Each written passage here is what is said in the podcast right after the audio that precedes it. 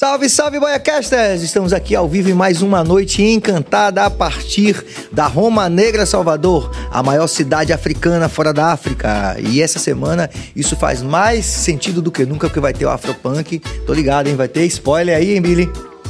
Estamos aí no Afropunk também aí, abalando, hein? É isso aí, rapaziada. Você já sabe, você se inscreve no canal, você ativa o sino, você compartilha, você dá like. Vale fazer uma ressalva também que na semana passada a gente só teve programa gravado do Mike Love. Se você não viu, veja aí, veja aí agora, a partir de agora. Porque eu também é, tava com uma faringite, tava sem voz, como vocês podem ver, minha voz não tá ainda 100%. Mas eu falei, eu não posso deixar de atazanar a Billy essa noite, não aguento mais. Com certeza. Duas semanas é muito Na tempo. verdade, sua mulher te expulsou de casa. Foi verdade. Não, mas. Então eu vim aqui pra poder fazer esse, esse, esse bullying com o Billy e com a torcida do Bahia também, né, Billy? Com certeza. Não sei qual, mas é, não sei. não sei qual. É isso aí, rapaziada. Você já sabe, aqueles corre todos. Se inscreve no canal, ativa o sino, compartilha, dá like. Se você fizer isso, você não vai fazer diferença nenhuma na sua vida, mas vai fazer uma diferença grande no crescimento do nosso canal, pelo qual já agradecemos aí. E vocês podem fortalecer, porque também você vai fortalecer o corre desses convidados, convidadas e convidades, por que não? Que tem feito das nossas noites noites muito mais agradáveis e muito mais inteligentes. Essa coisa do neutro deu confusão, né, Billy? Vai ter outros, Rapaz. outro react. Vai, vai ter, tem que ter, né? Agora, sexta-feira também vai ter uma coisa que vai ser pancada, né? Esse Mande logo aí. De sexta-feira, a gente vai trazer é, uma mãe de santo, Hum. né? Vamos trazer um pastor evangélico batista, Roberto, Mar... é, Roberto Amorim, que já teve aqui, mãe Márcia. Sim. E um shake islâmico.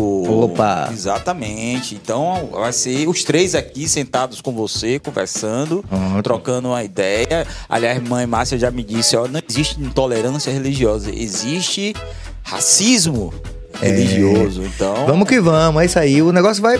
Essa bancada aqui vai continuar, rapaziada. Vocês já sabem, né? Durante todo o, o processo eleitoral aí, teve gente que não gostou, teve gente que gostou, teve gente que achou que estava certo. Mas agora estamos no Brasil ano zero, né? Então agora a gente vai realmente fazer tudo que a gente sempre fez. exatamente. Voltando, né? É, voltando, voltando. Tudo novo de novo. Também mandar um salve aqui para Walterson Cabeça no comando dos botões analógicos e digitais. E tá aí na área. E também Suane Gomes aqui na produção, sorridente hoje mais do que nunca. A gente tá feliz de voltar, porque, quase 10 dias, ele corre. Enfim. Gente, é. Falar dos, dos apoiadores, né? Vamos sim também. Em nome do Original Atelier, nosso grande Prince Adamo, também Sampaio Sabores, o melhor hambúrguer gourmet da Bahia. E também Bruno Joias brilhando com você e deliciadebrownie.com.br. Foi. Acabou? Exatamente. Quinta-feira, Brasil 4 e, e qualquer time. É, zero. tem isso aí também. Pode falar já Pode da. fazer como Já pode falar da agenda de quinta também? hein? Já pode falar da agenda de quinta também? Ah, tipo, é bom falar da agenda de amanhã. Da manhã. Que Pronto. amanhã, 16 horas, confirmado, Hélio Bentes, do Pronto. ponto de equilíbrio, vai estar aqui. Pronto, ponto de equilíbrio importante também. A gente está fazendo um mapeamento do reggae no nosso país e faltam algumas pessoas realmente fundamentais. E amanhã a gente vai matar a vontade de ter aqui, também colaborando com a gente aqui, o nosso grande Hélio Bentes, representando a banda Ponto de Equilíbrio. 16 horas ao vivo? 16 horas ao vivo e quinta-feira, siga Pedro, vai estar aqui batendo papo com a Ah, beleza. Massa, então. Bom, feitos os reclames aí, rapaziada, a gente vai aqui eh, cair naquela categoria que eu falo sempre, que quando você tem um convidado que tem um currículo extenso e relevante, a gente tem que ir pra pesca. Não é todo dia que a gente sabe tudo. E é o caso desse convidado dessa noite, que tem 43 anos, é casado, pai, historiador, professor de História Geral e do Brasil, coordenador da área de Ciências Humanas, prof- eh, professor de Oratória e Comunicação, practitioner, practitioner, agora tá melhor, em PNL, especialista em Educação Especial com ênfase em Deficiência Intelectual e pós-graduando em Filosofia Contemporânea. Ele é um cara altamente motivado, apaixonado por música e que tem como missão ajudar as pessoas a se reconhecerem como protagonistas das suas próprias histórias. Eu tô aqui com o nosso, esse é verdadeiramente nosso, Igor Mascarenhas. Salve, salve, Serginho. Que coisa boa estar aqui com você. Depois de uma edificação dessa, eu já tô aqui me sentindo ainda mais em casa. Pô, você tem uma história. Você tava na Católica ali naquele, naquele processo lá que tinha aqueles shows de maluco lá que a gente Tava na? Católica. Inclusive, por falar em questão de comunicação, é interessante que há 20 anos, na minha calorada, o Adão Negro, você tocou. Hum. Então é interessante que eu me lembro como se fosse ontem, você ali, pôr do sol, Adão Negro, sucesso. E inclusive agradeço o fato de você fazer parte da minha memória afetiva. Sim, isso é massa, é bem né? legal e foi um tempo muito bom, assim. A história, inclusive, foi muito importante para o desenvolvimento da minha comunicação. Afinal de Sim. contas, são 20 anos de sala de aula. E é interessante, Sérgio, que eu Com comecei... essa cara de menino? É, cara de menino. 20 anos de sala de aula e nunca saí. Entrei no primeiro semestre, inclusive foi o grande laboratório para o desenvolvimento da minha comunicação. Sim, sim, Aquela ideia de aprender fazendo. sim. Mas aí depois eu percebi que coisas que eu fazia paralelo estava me preparando para me tornar quem eu sou hoje. Eu sempre digo que hoje, com 43 anos, eu sou a melhor edição de mim mesmo. É, sabe? massa isso. Quando eu me olho, já sem aquele topete, sabe? já com a pele mais ressecada, com certeza aquele menino de 18 anos se orgulha muito do homem que eu me tornei. Sim. E aquela vontade de querer se tornar melhor. E essa busca pela linguagem, pela comunicação, pela oratória, ela tem muito essa ideia do desenvolvimento intrapessoal. Se você não se desenvolver internamente, tanto que hoje a filosofia é a minha grande paixão, e a filosofia está empoderando a minha comunicação. Então, assim, é aquela ideia, só sei que nada sei. Quanto mais a gente sabe, mais a gente percebe que não Sim. sabe.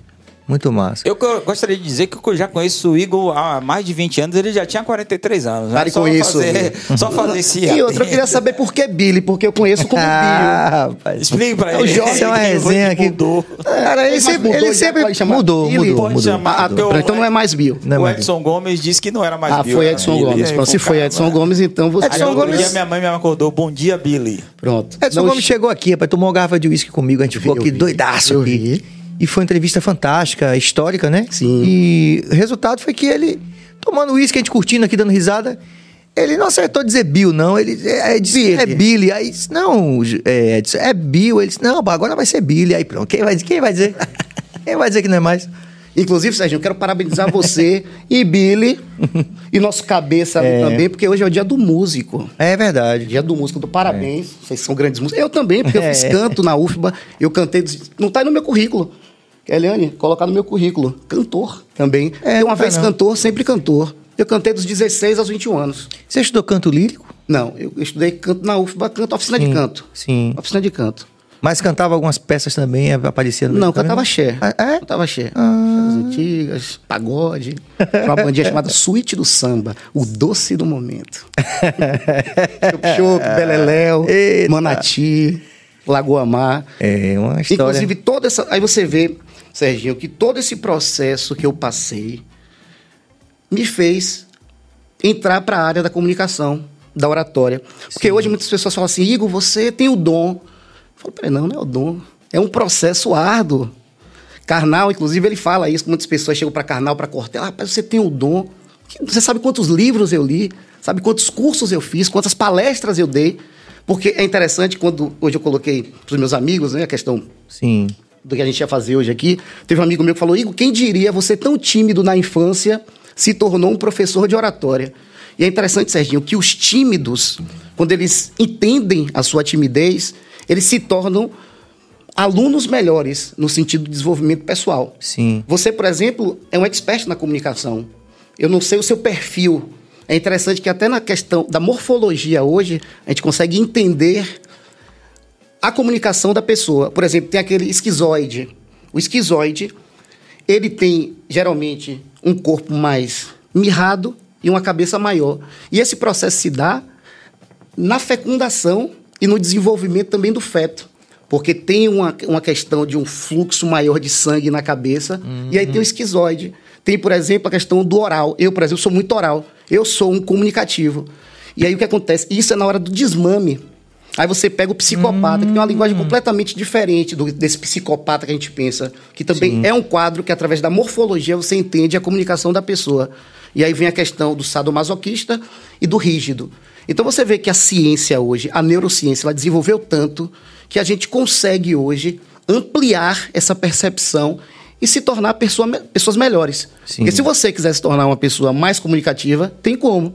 Hoje tem cursos, Sim. hoje tem livros. Eu, por exemplo, aprendo muito vendo. Eu sou muito visual e muito auditivo. Eu gosto de ler. Mas num podcast, por exemplo, eu aprendo tanto quanto num livro. é uma habilidade minha. Eu consegui fazer esse diagnóstico. E que bom que a gente chegou a essa, a essa consciência, né? Que existem formas de aprender difer- diferentes e tipos de inteligência diferentes também, né? Como você falou. E como é que eu chamaria cada um desses tipos que você elencou? Múltiplas, aí você está entrando no contexto das múltiplas inteligências. Sim, Aí sim. tem um, um psicólogo de Harvard chamado Gardner. Porque antigamente, quando você pensava em inteligência, no QI, você lembra de Forrest Gump, o Lembro, contador sim, de sim, histórias? lembro bastante. Lembra que chamava ele de idiota? E ele falava, a mãe falava, não, meu filho, idiota é quem faz o quê? Idiotice.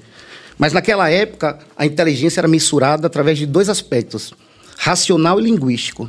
Hoje entende-se que Que é mais amplo. é muito mais. Por exemplo, nós temos uma habilidade, uma inteligência que algumas pessoas não têm, que é a musical. Sim. A, music... a espiritual é uma inteligência. Você pega a intrapessoal ou a interpessoal. É meu celular. É o seu? É o meu, eu já desliguei aqui. E o, e o intrapessoal. Sim. Então, quando você pega o sinestésico. Então, entende-se. Hoje, por exemplo, eu sou professor. Eu dou aula principalmente para meninos ali de 17, 18 anos. Mas no curso de oratória, eu tenho alunos com 68 anos. Com maravilha. 70 anos. Com 50 anos. E é interessante você perceber as múltiplas inteligências. Então, não, mas Que era uma coisa que a gente não tinha tanta Não consciência tinha há tanta um certo consciência. tempo, né? Quer dizer, você. Olha que tempo atrasado do cão, como dizia o povo no sertão. E bom lá. que as Olha, coisas estão mudando. A pessoa canhota, o cara, bicho, amarra, a pessoa amarrava a mão da pessoa, bicho. Pronto, aqui. Não, assim, você tem todo o controle. pronto. Ô, bicho, eu sou do sertão, você sabe, né? Tá do sertão? É, sertão bravo. Semiárido. Mas as ah, pronto, As agora. pessoas, bicho, amarrava a mão da pessoa que era canhota, velho. É isso. Imagina, o cara canhoto, o cara amarrava a mão. Imagine quanta é, violência, inclusive institucional, a gente não sofreu por Isso. conta de desconhecimento, né? A gente ignorava tudo isso. E o diferente era descartado. Pois é. É interessante, Serginho, que na questão da comunicação tem algo chamado storytelling, que a gente até vai falar logo depois, Sim. porque fortalece muito você com seu público. Você vê que nesse processo da, da comunicação, da oratória, a naturalidade é algo fundamental. Por exemplo, hoje eu modelo muitas pessoas. Eu, por exemplo, tenho um primo, que é um primo irmão chamado Cal Mascarenhas. Sim. Ele é a grande referência da PNL no Brasil. E ele foi um cara que ele sempre me educou, ele sempre cuidou de mim. É o irmão mais velho. Sim. Mas só que ele é ele, eu sou eu. Então as pessoas, elas querem reproduzir o que o outro faz. E acaba gerando uma frustração muito grande. Tem pessoas, eu nunca vou ser um Serginho. Por que eu não vou ser o Serginho? Porque você é você e eu sou eu. Hoje, por exemplo, tem E Billy é Billy. E Billy é Billy. E aí sabe o que Não, acontece? Bill é Billy. Bill é Billy? Ou Billy é Bill? e aí, nesse contexto, por exemplo, hoje tem quatro figuras que eu modelo muito: Karnal, Sim. Cortella, Sim. Clóvis de Barros e Pondé. Certo. São pessoas mais velhas, estão ali já com seus 60 anos, 70 anos, são filósofos, são historiadores, são comunicativos. E eu fico olhando e falo, porra, Queria ser como esse cara. queria ser como esse cara. Sim. Mas é, eu nunca vou ser um carnal, por quê? Porque eu sou Igor Mascarenhas. Então essa ideia de ser autêntico é fundamental. Quando a pessoa chega no curso, ela chega, às vezes, querendo adotar uma persona. Certo. Aí você pega aquela ideia da psicologia analítica de Jung. Persona é se você for um ator. Eu, por exemplo, eu sou Igor. Eu sou o que sou. É claro que você tem aquela questão da flexibilidade comportamental. Por exemplo, no dia da proclamação da República, a gente faria aqui um, um podcast sobre a proclamação da República, né? no, no feriadão. Aconteceu a questão, né? Que você teve um problema de voz. Sim, isso, isso. Seria um tema completamente diferente. Perfeito. Hoje eu estou aqui falando de uma outra coisa que exige da minha mente um outro processamento. Então, isso é uma habilidade na comunicação. Sim, perfeito. Agora, é interessante você falar sobre isso porque é, você falou de quatro, quatro nomes assim que são muito. É, vou- deixa eu ver se eu consigo é, expressar isso. Eles são muito evocativos de uma certa consciência nacional hoje, inclusive política, ideológica, né? Todos esses. Eu adoro todos. O que eu tenho mais dificuldade de me relacionar é o Pondé Sim. né? É, porque também a gente não pode. é, é, a gente não pode partir do princípio que uma pessoa que se expõe daquela forma e chega, ganha uma importância daquela, às vezes não fica seduzida pela própria personagem. Sim. Né? E eu acho Pondé um pouquinho, eu acho Pondé um pouco assim, com todo respeito a ele. Eu acho que ele fala, fala e falou coisas fundamentais para para a construção de uma de uma De uma consciência. de uma consciência é, coletiva, né, atual, Sim. né, quando ele diz, por exemplo, que é, Andrezão, inclusive, não gosta, não gostou dessa frase, não. É dele? Andrezão Simões. É, mas a frase é de Pondé, ele fala assim: a Bahia é uma terra devastada pela alegria. Sim.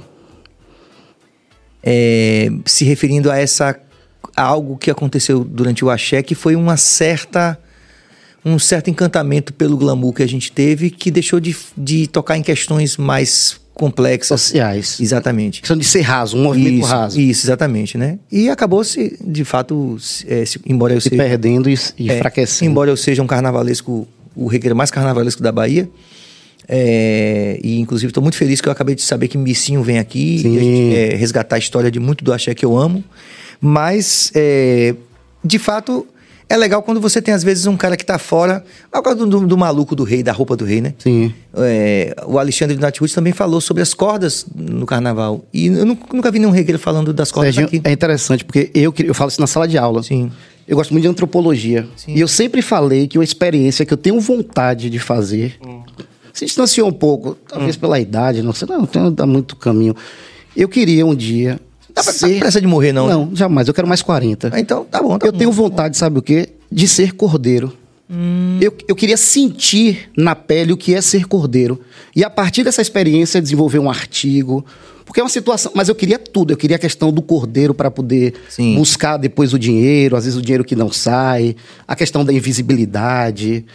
De toda essa situação Sim. do que é, sabe? Dessa questão do, da faixa de Gaza, Mas você de Israel e Palestina. Só pelo fato de você segurar a corda, você se sentiria um cordeiro, porque para até ele chegar ali, Não era um prazer tátil de segurar a corda. Não, assim, não, né? jamais. Eu queria. é. até ele chegar ali, a história que ele tem, inclusive o, o ACM Neto, ele quando se auto-intitulou Pardo. Pardo. As pessoas falaram, meu amigo, você tem que ter uma história de pardo para se chamar de pardo. Sim. Certo? E o Cordeiro tem essa coisa do, do- da história que ele tem e tá ali e tal. Né? Inclusive, teve um professor, não lembro agora o nome, mas é muito conhecido no mundo, que fez uma experiência mais ou menos dessa, que a única coisa que ele tirou de, de fato De proveitoso? de proveitoso. é, Ele, se- ele, ele era o maior professor da faculdade e ele se vestiu de Faxineiro. de faxineiro Sim. e ficou duas semanas e ninguém percebeu que era o professor, a sumidade do mundo todo. Sim. né? A única coisa que ele, ele percebeu que ele era invisível quando ele se vestia de faxineiro. Né? Você é muito acredita louco. que você conseguiria tirar alguma coisa ali do. Bill, eu, eu tinha que, eu tenho que viver a experiência. É. Aí, eu- aí é só suposição, entendeu? Mas é aquela coisa, é experimentar. É interessante que na própria questão da linguagem, da comunicação, da oratória, é treinamento, Serginho. Sim. Se você não Aí você treinar, falou isso mais cedo, eu é- queria é se recuperar você, isso. se você não treinar... Como é que eu falo bem, Igor? Treinando. Sim. Billy, Bill, Billy, ele me falou uma coisa, você vê a questão do feedback positivo. Eu nunca me esqueço, a gente se conhece há muito tempo, e ele falou pra mim numa época que eu não dava palestra. Você lembra disso, Bill? É, o, o que é que você. É, você falou o seguinte: é a telepatia. Você fala assim, Igor, você é um cara que se comunica muito bem, você tem que ser um palestrante. Você lembra disso? Falo, em uma época Quando você não era. que eu não era e não pensava nisso, mas as circunstâncias da vida me colocaram nesse Sim, contexto. sim. Hoje, por exemplo, eu dou palestra para instituições, para empresas. A empresa me contrata, eu vou lá e dou uma palestra. Aconteceu, inclusive, algo interessante, que a Helene estava comigo, minha assessora, minha empresária. Tá ali ela, toda posuda. A gente, eu fui apresentar, fazer uma palestra Sim. em Camaçari. A palestra era 8 horas da noite. Pronto. 8 horas não tinha ninguém, mas uma estrutura super bem montada, aquela coisa toda. E aí, quando eu vi, o pessoal foi chegando, chegou 9 horas. Aí começa, 9 da noite. E aí começaram a dar cerveja pro pessoal. E começaram a dar bebida quente. Eu falei, meu Deus do céu, 9 horas da noite, o pessoal trabalhou. O dia O todo. dia todo. Quem é que vai querer ouvir? Quem é esse cara, esse careca que tá aí? Pra piorar a situação, que no final, inclusive, foi show de bola, a pessoa que estava no palco, super comunicativo, super comunicativo, figuraça, figuraça. Na ele apresentando os números da empresa, aquela coisa toda, e era, na verdade, uma festa que ele chamava de energização. A ideia é energizar. E uma coisa que eu tenho, tanto que se você perguntar, Igor, qual é a sua grande virtude? Eu sou uma pessoa entusiasmada. Sim. E é bem interessante a etimologia da palavra, que entusiasmo vem de Tel. E Tel é Deus. Então, uma pessoa entusiasmada é uma pessoa cheia de Deus, ou melhor, de deuses dentro de si. Perfeito. E aí, ele naquela coisa toda, quando ele me chamou, ele não edificou. Porque a edificação é uma técnica da oratória. Então ele chegou, terminou os números e aí falou: Pronto, pessoal, Agora a gente vai chamar um palestrante aqui de Salvador. Por favor, Igor Mascarenhas. E aí eu saio, passo pelas cadeiras, todo mundo me olhando assim, que é esse cara, nove e meia, eu quero beber, eu quero comer água. E aí eu subi. Quando eu subi, todo mundo olhando pra minha cara, eu falei, e aí, gente, tudo bom? Aí eu, joguei, eu jogo energia. Porque energia alta é o quê? Aprendizagem alta. E eu cheguei e falei assim: vamos recapitular isso aqui. Eu vou chamar uma pessoa aqui que vai edificar o palestrante, pode ser? E essa pessoa é a pessoa que mais conhece ele, que é ele mesmo. E aí eu começo. Esse, esse, Caramba, que. Sabe essa coisa? Um turning point é interessante aí, né? E vem a ideia, Serginho, do punch, do murro. Porque você tem que colocar força na sua apresentação. Então você vê que mudou completamente. Quando eu terminei, com vocês, Igor Mascarenhas. E você tem que ser cara de pau. Sabe? E aí todo mundo, aí eu falei, pronto, pessoal, forma dupla agora, vamos começar uma dinâmica aqui. Por que você merece o sucesso? Sabe por quê? As pessoas não se conhecem. Eu faço algumas Não conhece a dinâmicas si mesma. a si mesma. Perfeito. Tanto que tem uma aula minha que é talvez a aula mais poderosa. O tema da aula é Quem Eu Sou. É uma aula tão poderosa, tão poderosa, que eu levei para os meus alunos da terceira série. Eu dou aula há 20 anos. Eu fiz essa dinâmica a primeira vez com uma turma de terceira série.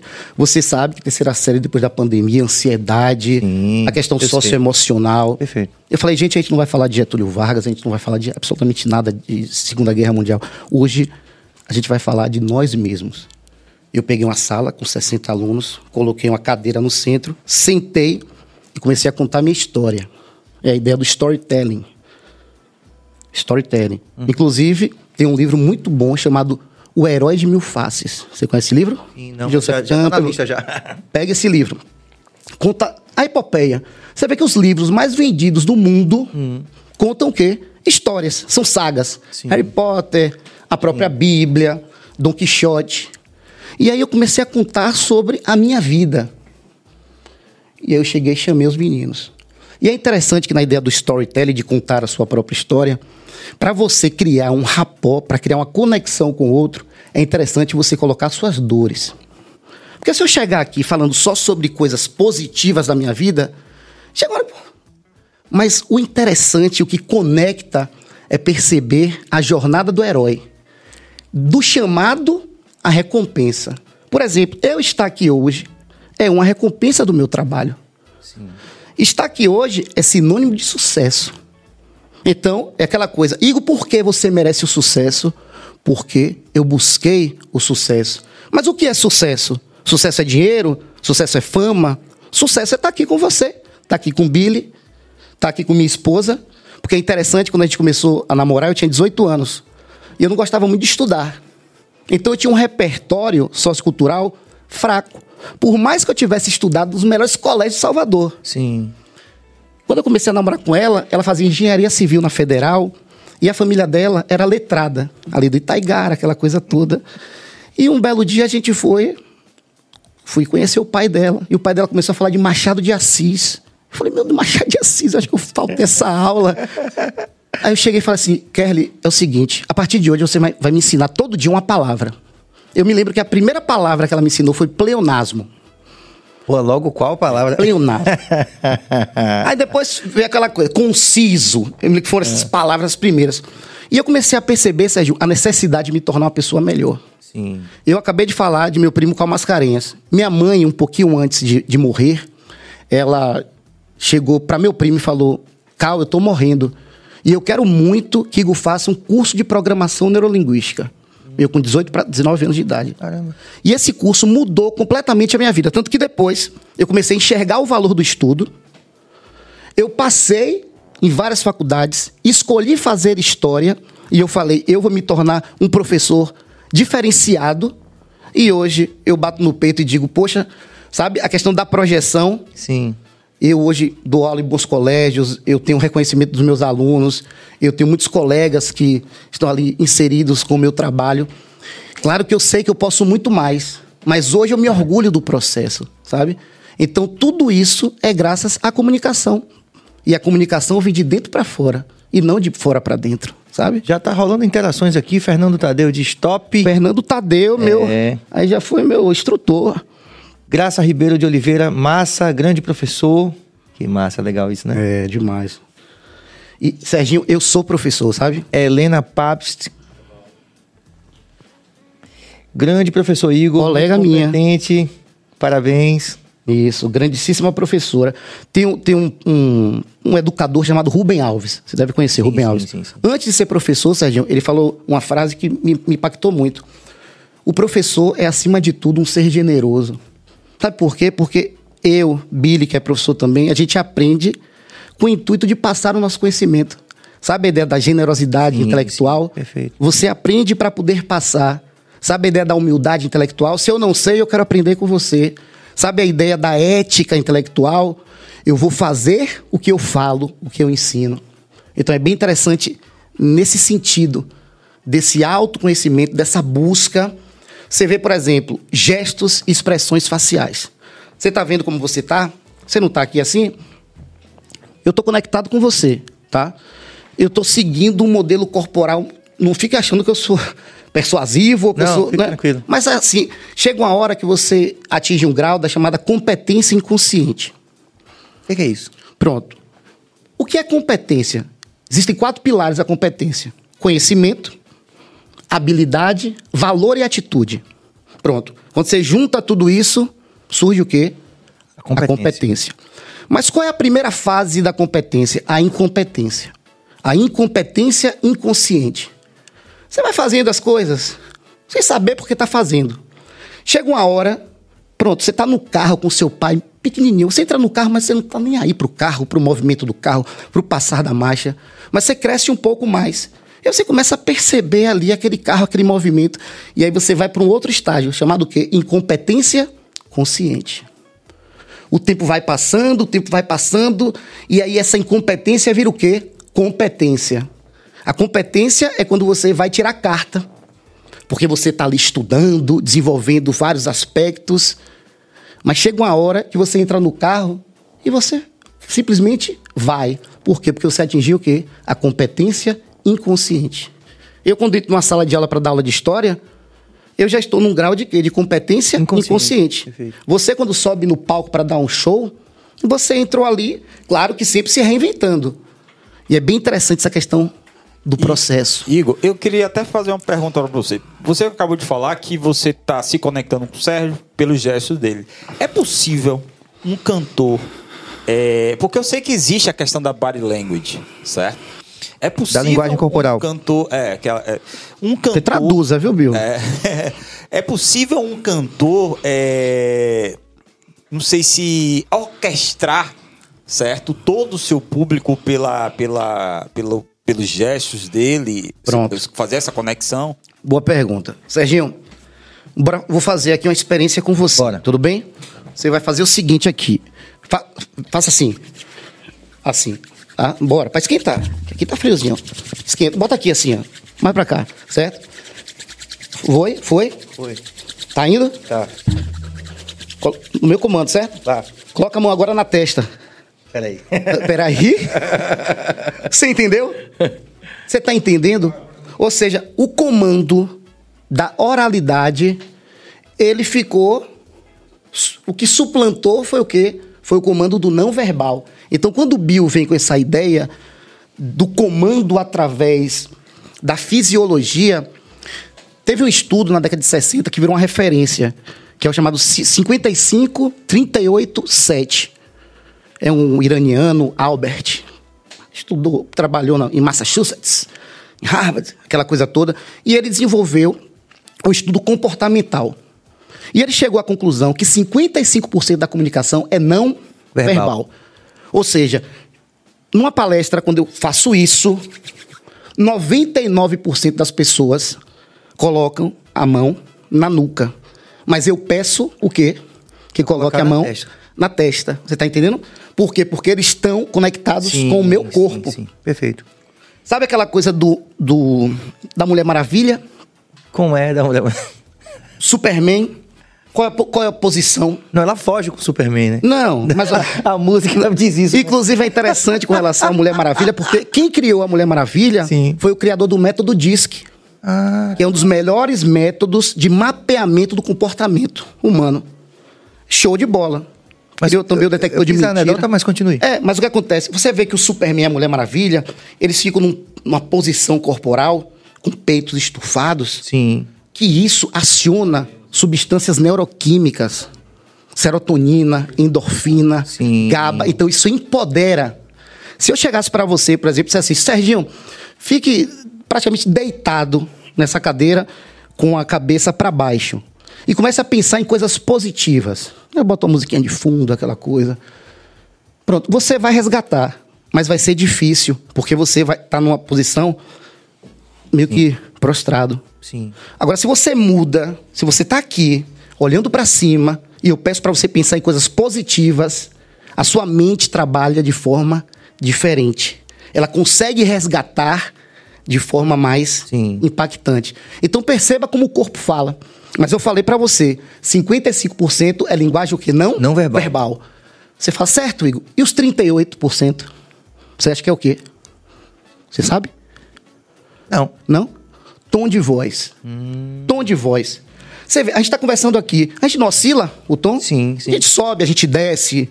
Pois bem, 38% é tom de voz. Você vai para uma palestra e a pessoa fica só num tom de voz. Só num ritmo de voz. O que acontece com essa palestra? Ela fica o quê? Monótona. monótona. Então é fundamental que você faça variações. Isso é desafiador.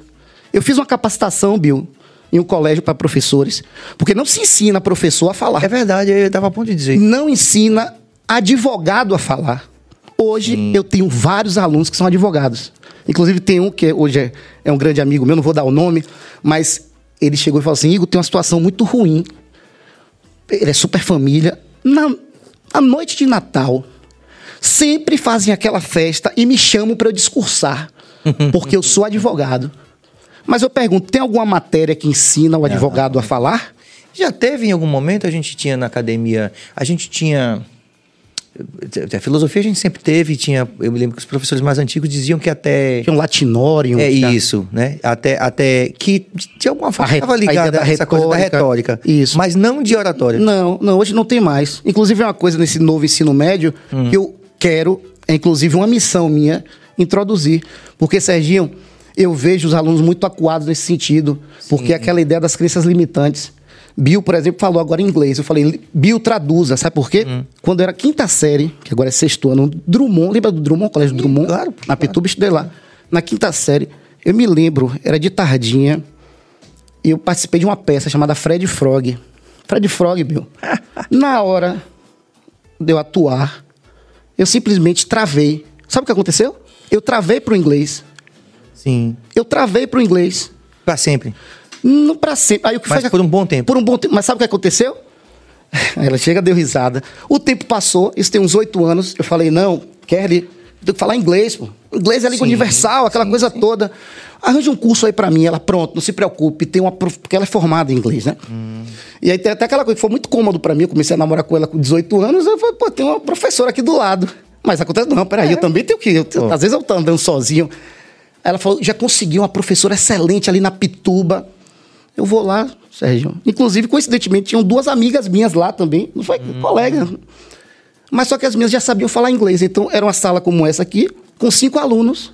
E aí, na primeira aula, começou aquela coisa. Eu, peraí, mas não era uma sala para analfabeto no, no inglês? E aquilo começou a, sabe? A questão da adrenalina. Meu corpo ficava paralisado. Meu corpo suava. Eu ficava angustiado. Quando eu acordava, meu Deus, eu tenho que. Então, eu comecei a sofrer. É interessante porque tem os níveis neurológicos de aprendizagem. O primeiro é o ambiente. O primeiro de todos é o ambiente. Então, se você consegue vencer o ambiente, você muda o seu comportamento. Se você muda o seu comportamento, você muda as suas crenças e valores. Se você muda a crença e o valor, você muda as pessoas que você anda. É a chamada filiação. E aí você chega no ápice da pirâmide, que é a questão do legado.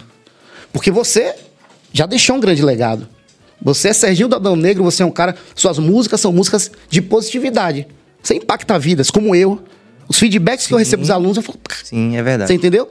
Então, o propósito da vida é você deixar um legado. É que nem no México, a gente foi pro México uma época, foi bem na época da, da festa dos mortos. Sim. Lá, inclusive, tem Viva, a Vida é uma Festa, sabe aquela animação? As pessoas só morrem quando são o quê? Esquecidas.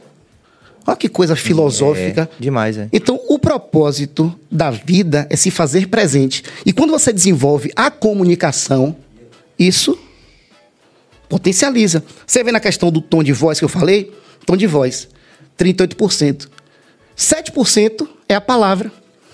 Então, nós estamos aqui nos conectando através da palavra. Mas tem muito mais do que isso. Porque nós temos 93% da linguagem Que não são palavras. que não são palavras. Por exemplo, o português hoje tem aproximadamente 400 mil palavras. Juntando com as técnicas, 600 mil palavras. O inglês tem mais de um milhão de palavras. Mas não é só isso. Então a pessoa acha que falar bem é ter um repertório gigantesco De de, muitas quê? palavras. De muitas palavras. E não é isso. Se você pegar o Supremo Tribunal Federal, é legal você ouvir dois, três minutos. Mas chega uma hora que desconecta, porque a verborreia, sabe aquela questão, o próprio latinórium Sim, sim. afasta. Preciosismo O com a preciosismo com a língua. Porque a língua sempre foi uma ferramenta de dominação. Sim, sim. Eu, como história. Ah, você, foi bom você ter falado nisso aqui, porque é uma confusão danada, viu, Cardoso? Quando fala assim, os caras chegam assim. Eu, eu fui falar aqui no Ah. React que, que, que a norma culta, Sim. ao mesmo tempo, é como o adjunto adnominal restritivo, né? Ele classifica, mas ao mesmo tempo ele restringe. Sim. Né? Então eu falei do aspecto. É, é, do aspecto de, de julgo, né? O aspecto opressor Sim. da norma culta. Ah, É, mas é isso. não gostou, não. É justamente isso. Mas existe, a, a língua é usada como instrumento de dominação. Pra que melhor Humberto Eco, o nome da Rosa? Ah, Cê- mas aí é muito longe pra galera que. Não, então bora voltar aqui. Gente- Não, muito- não pra- não, mas pra história, bora pegar, por exemplo, aqui. Você sabia que até o século XVIII se falava mais tupi do que português? Isso é uma coisa interessante, né? E aí chega uma hora que simplesmente a coroa fala aí, peraí, se eu Acabou. pegar você falando tupi, você vai ser preso. Porque a língua é uma ferramenta de manipulação. Sim, sim. Se os franceses, se Napoleão Bonaparte tivesse vencido a Batalha de Trafalgar, o mundo falaria o que hoje? Francês. Você está entendendo?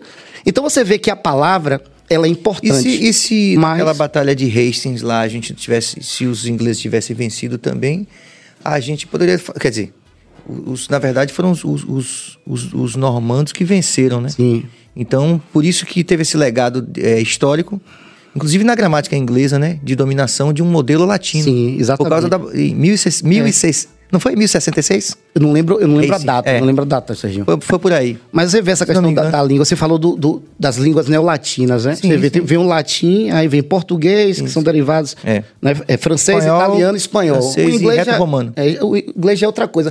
Por falar em questão de Roma e de antiguidade clássica, vindo para essa questão da oratória, me lembrou agora Demóstenes. Você lembra desse Demóstenes? Claro, claro. Demóstenes foi o maior orador da Grécia Antiga. Mas na primeira participação dele, sabe o que aconteceu? Ele foi vaiado. Vaiado. Ele falou: não, eu vou melhorar o meu discurso. O que foi que ele fez? Ele subia as montanhas da Grécia Antiga com a pedra na boca e uma faca nos dentes. Tanto que daí surgiu o termo: você tá com a faca nos dentes. E ele começava E até hoje ainda é técnica, né? De- técnica. pessoal de teatro. Isso. de- Por exemplo, tem uma técnica, é porque aqui não tem uma caneta, mas você bota uma caneta Bic e você vai falando aqui, você vai lendo. Então isso vai fortalecendo, vai melhorando a sua o quê? A sua dicção. Como também você pode falar dessa forma aberta. Olha que coisa. Isso remete muito ao que aconteceu na Segunda Guerra Mundial. Porque na Segunda Guerra Mundial, o rei, inclusive o Jorge VI, Sim, o, pa- o sim, pai, sim, o pai de Elizabeth II, ele era gago. Isso, inclusive, Ele foi. tinha um problema de- Tinha um problema e ele tinha que naquele filme O Discurso do Rei. O discurso né? do rei. Fantástico aquilo. E tinha Churchill, que é um dos maiores oradores da história. E aí você vê que um professor consegue destravar ele.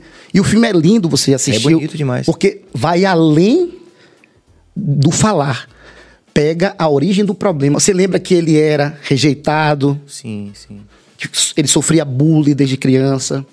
Então perceba, voltando para aquela ideia do quem eu sou, como é importante. Porque um aluno meu, quando ele entra no curso, Serginho, ele quer falar bem, mas depois ele percebe que para falar bem, ele precisa Ser uma pessoa melhor. ser uma pessoa melhor e, e destravar os nós, sabe? Sim. Na questão do tom de voz, tem o tom de ouro, E- prata, bronze e veludo. Você vê, por exemplo, o pastor, ele trabalha muito a ideia do, do veludo, sabe aquela coisa mais da alma. E aí quando você pega a questão da, do bronze, é a questão mais da dramaturgia. Ser ou não ser, eis a questão. Você vê, a prata é o professoral. Bom dia, gente. Hoje nós vamos estar trabalhando. E o tom de ouro, que é difícil, muitos professores não conseguem fazer, é você projetar. Projetar a voz, não é gritar. Digamos que aqui, eu e Bill, por exemplo, nós empreendemos durante um tempo numa área e a gente fazia apresentações. E muitas vezes as apresentações eram uma sala como essa. Mas só que meu hábito era para dar aula para alunos. São 70, 80 alunos. Então eu falava muito alto. E isso incomodava. Então começaram a me dar feedbacks, feedbacks. Eu comecei a rever isso. Hum. E hoje eu tenho- Ajustar, né? Ajustar. Então essa ideia se chama modulação Hum. de voz. São técnicas. Perfeito. São técnicas. O que eu acho, que eu acho interessante disso tudo é que é, eu consigo ver uma importância muito grande nessa coisa da gente, como sociedade mesmo, de prestar atenção nisso, né? Inclusive na, na questão da formação dos nossos alunos, porque a gente hoje, mais do que na nossa geração, a gente ainda tem mais um, um abismo aí adicional, que é justamente essa falta da, da, da interação interpessoal mesmo, física ali, né? Quer dizer, os meninos também estão se acostumando a se relacionar via texto, via Exatamente. é, a distância. Serginho, nós somos seres sociáveis. A gente só chegou aqui porque nós somos seres sociáveis. Ah, não, eu sou individualista, eu, eu vivo só. Você é uma exceção da exceção. Mas se você for na sua essência, esse comportamento seu. Eu Sim. vou entrar num tema polêmico, porque aqui também tem polêmica. Você vê, por exemplo, a questão das pessoas hoje que preferem adotar um gato, um cachorro, do que uma criança. Sim. Eu, por exemplo, eu sou adotado.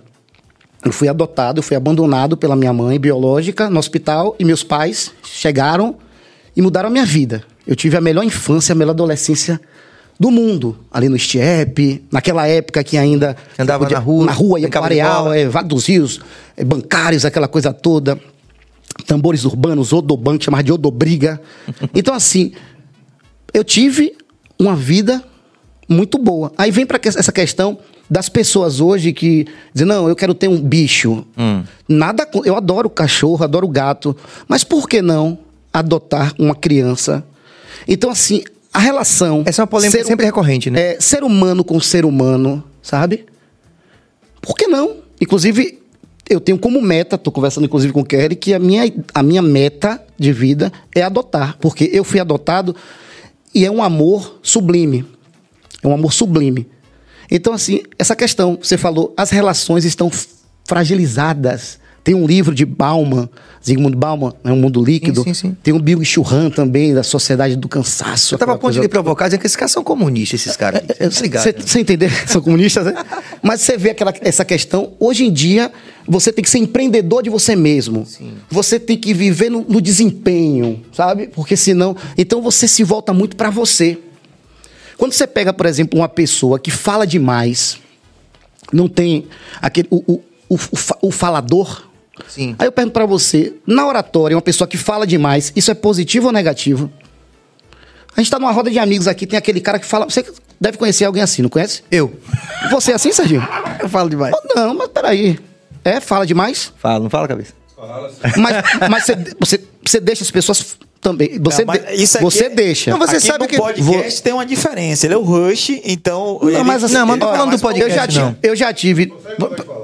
Eu já tive, eu já tive umas duas experiências de sentar com você, Sim. trocando uma ideia, e você é um cara que permite o outro A falar. interlocução. E outra, você escuta. Você tá entendendo? Porque voltando para Rubem Alves, ele, ele, ele fala da escutatória.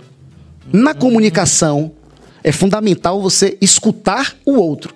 Eu tenho uma aula chamada Ouvir na Essência. O que é ouvir na essência? Pô, tô falando com você aqui. Olha você. Você tá aqui. Sim, Igor. O que é ouvir na essência? Ou seja, você tá se importando com o que eu digo. Mas muitas vezes a pessoa está na chamada escuta interna. Eu estou falando com você, mas você não está nem aí para mim. Você está entendendo? Você não está nem aí para mim. Sim. Tem uma escuta que é importante, que é 360 graus. A gente está aqui, mas a gente está vendo aqui as pessoas, ouvindo as pessoas. Então, mas as pessoas precisam ouvir as outras. Eu tenho, por exemplo, alunos que são super versáteis, aquela coisa toda, mas quando sobe no palco, fala, fala, fala, fala, fala, fala, fala. Calma, segura a onda. Porque tem que filtrar isso. Então você vê que a questão da oratória é muito sutil, é muito técnico. Sabe? E desde o começo que eu tô querendo lhe perguntar isso, mas ao mesmo tempo também, como tá desenvolvendo, eu, eu, e eu tô aprendendo bastante, eu tô deixando fluir. Mas a gente, no começo, a gente, a gente tava nessa perspectiva de, de, de, de investigar se é uma técnica, porque as pessoas falam, ou um dom, Sim. né? Lembra disso? Sim. Porque é, normalmente as pessoas se referem a uma grande capacidade, qual- qualquer que seja, de alguém como dom Sim. né? E aí a gente fica nessa coisa da dessa, dessa investigação que nunca termina, né? Mas, Serginho- é dom ou é ou é esforço? Quer ver uma coisa? Você se tornou o cantor, o guitarrista, o compositor. Por quê? Você se esforçou? Você, Sim, sim. você trabalhou, você lapidou, você forjou a espada. Você entendeu? Não, eu inclusive sou dessa bancada, né? Talvez pela idade também e do mundo que nós recebemos também erros e acertos, o mundo que nós herdamos, né? Sim. É, que eu acredito muito na disciplina. Inclusive o próprio Cortella fala sobre isso, Isso. né? Que parece que esses, essas, essas pessoas também estão tentando dar uma resposta para algo que algumas coisas que a gente está vivendo hoje com os mais jovens, que é justamente a falta da disciplina, como se a disciplina fosse algo ruim. Ele fala inclusive que a disciplina é a organização, como é que ele fala? Ele já falou uma vez, sabe o Porra, quê? Ele, ele fala assim. ele fala um negócio bonito da ele, fa- disciplina. ele fala o seguinte: que disciplina é ser discípulo de si mesmo. Olha que coisa É, forte. é. Imagine, eu sou disciplinado. É. Você é disciplinado. É a, é a ideia do Caio Carneiro, do seja foda, sabe? Do Sim. foda, do focado, otimista, Sim, determinado, abundante. Sim, sim. Então, ser disciplinado é ser discípulo de si mesmo. E hoje em dia falta muito isso. Falta muito isso. É onde eu quero isso. chegar. A palavra, Falta a isso. palavra ordinário, né? Que o nosso grande filósofo baiano, compadre Washington, acabou acabando, terminando com essa palavra. É. Não, ele ressignificou. é aquela pessoa que recebia ordens, Sim. né? E hoje o ordinário é uma coisa ruim, né? E o extraordinário virou uma coisa boa. O extraordinário seria o cara que não, rece- não recebe ordem, é um cara, sei lá, aleatório, né? Então é mais ou menos por aí que vocês estão falando, né? Eu gosto muito da etimologia das palavras. Sim. Você vê, por exemplo, é, a questão da empatia, sabe? A questão do. A gente falou de gestos, expressões faciais. A face fala muito. Tanto que hoje a minha linha de estudo na filosofia é um pensador chamado Emmanuel Levinas. Já ouviu falar? Não, ainda não li esse cara, não. Pesquisa, você vai gostar. É um existencialista, foi perseguido na Segunda Guerra Mundial. Sim. É comunista também ele? Não é comunista. E ele trabalha a ideia, ele trabalha a ideia, Sérgio, sabe do que? Da alteridade. O que é Sim, alteridade? A alteridade é Essa a- aula eu fui. é, Foi pra essa aula? Fui. É a ideia do quê? Através da face, através da expressão facial, você se conecta com o outro, entendendo que o outro é o outro.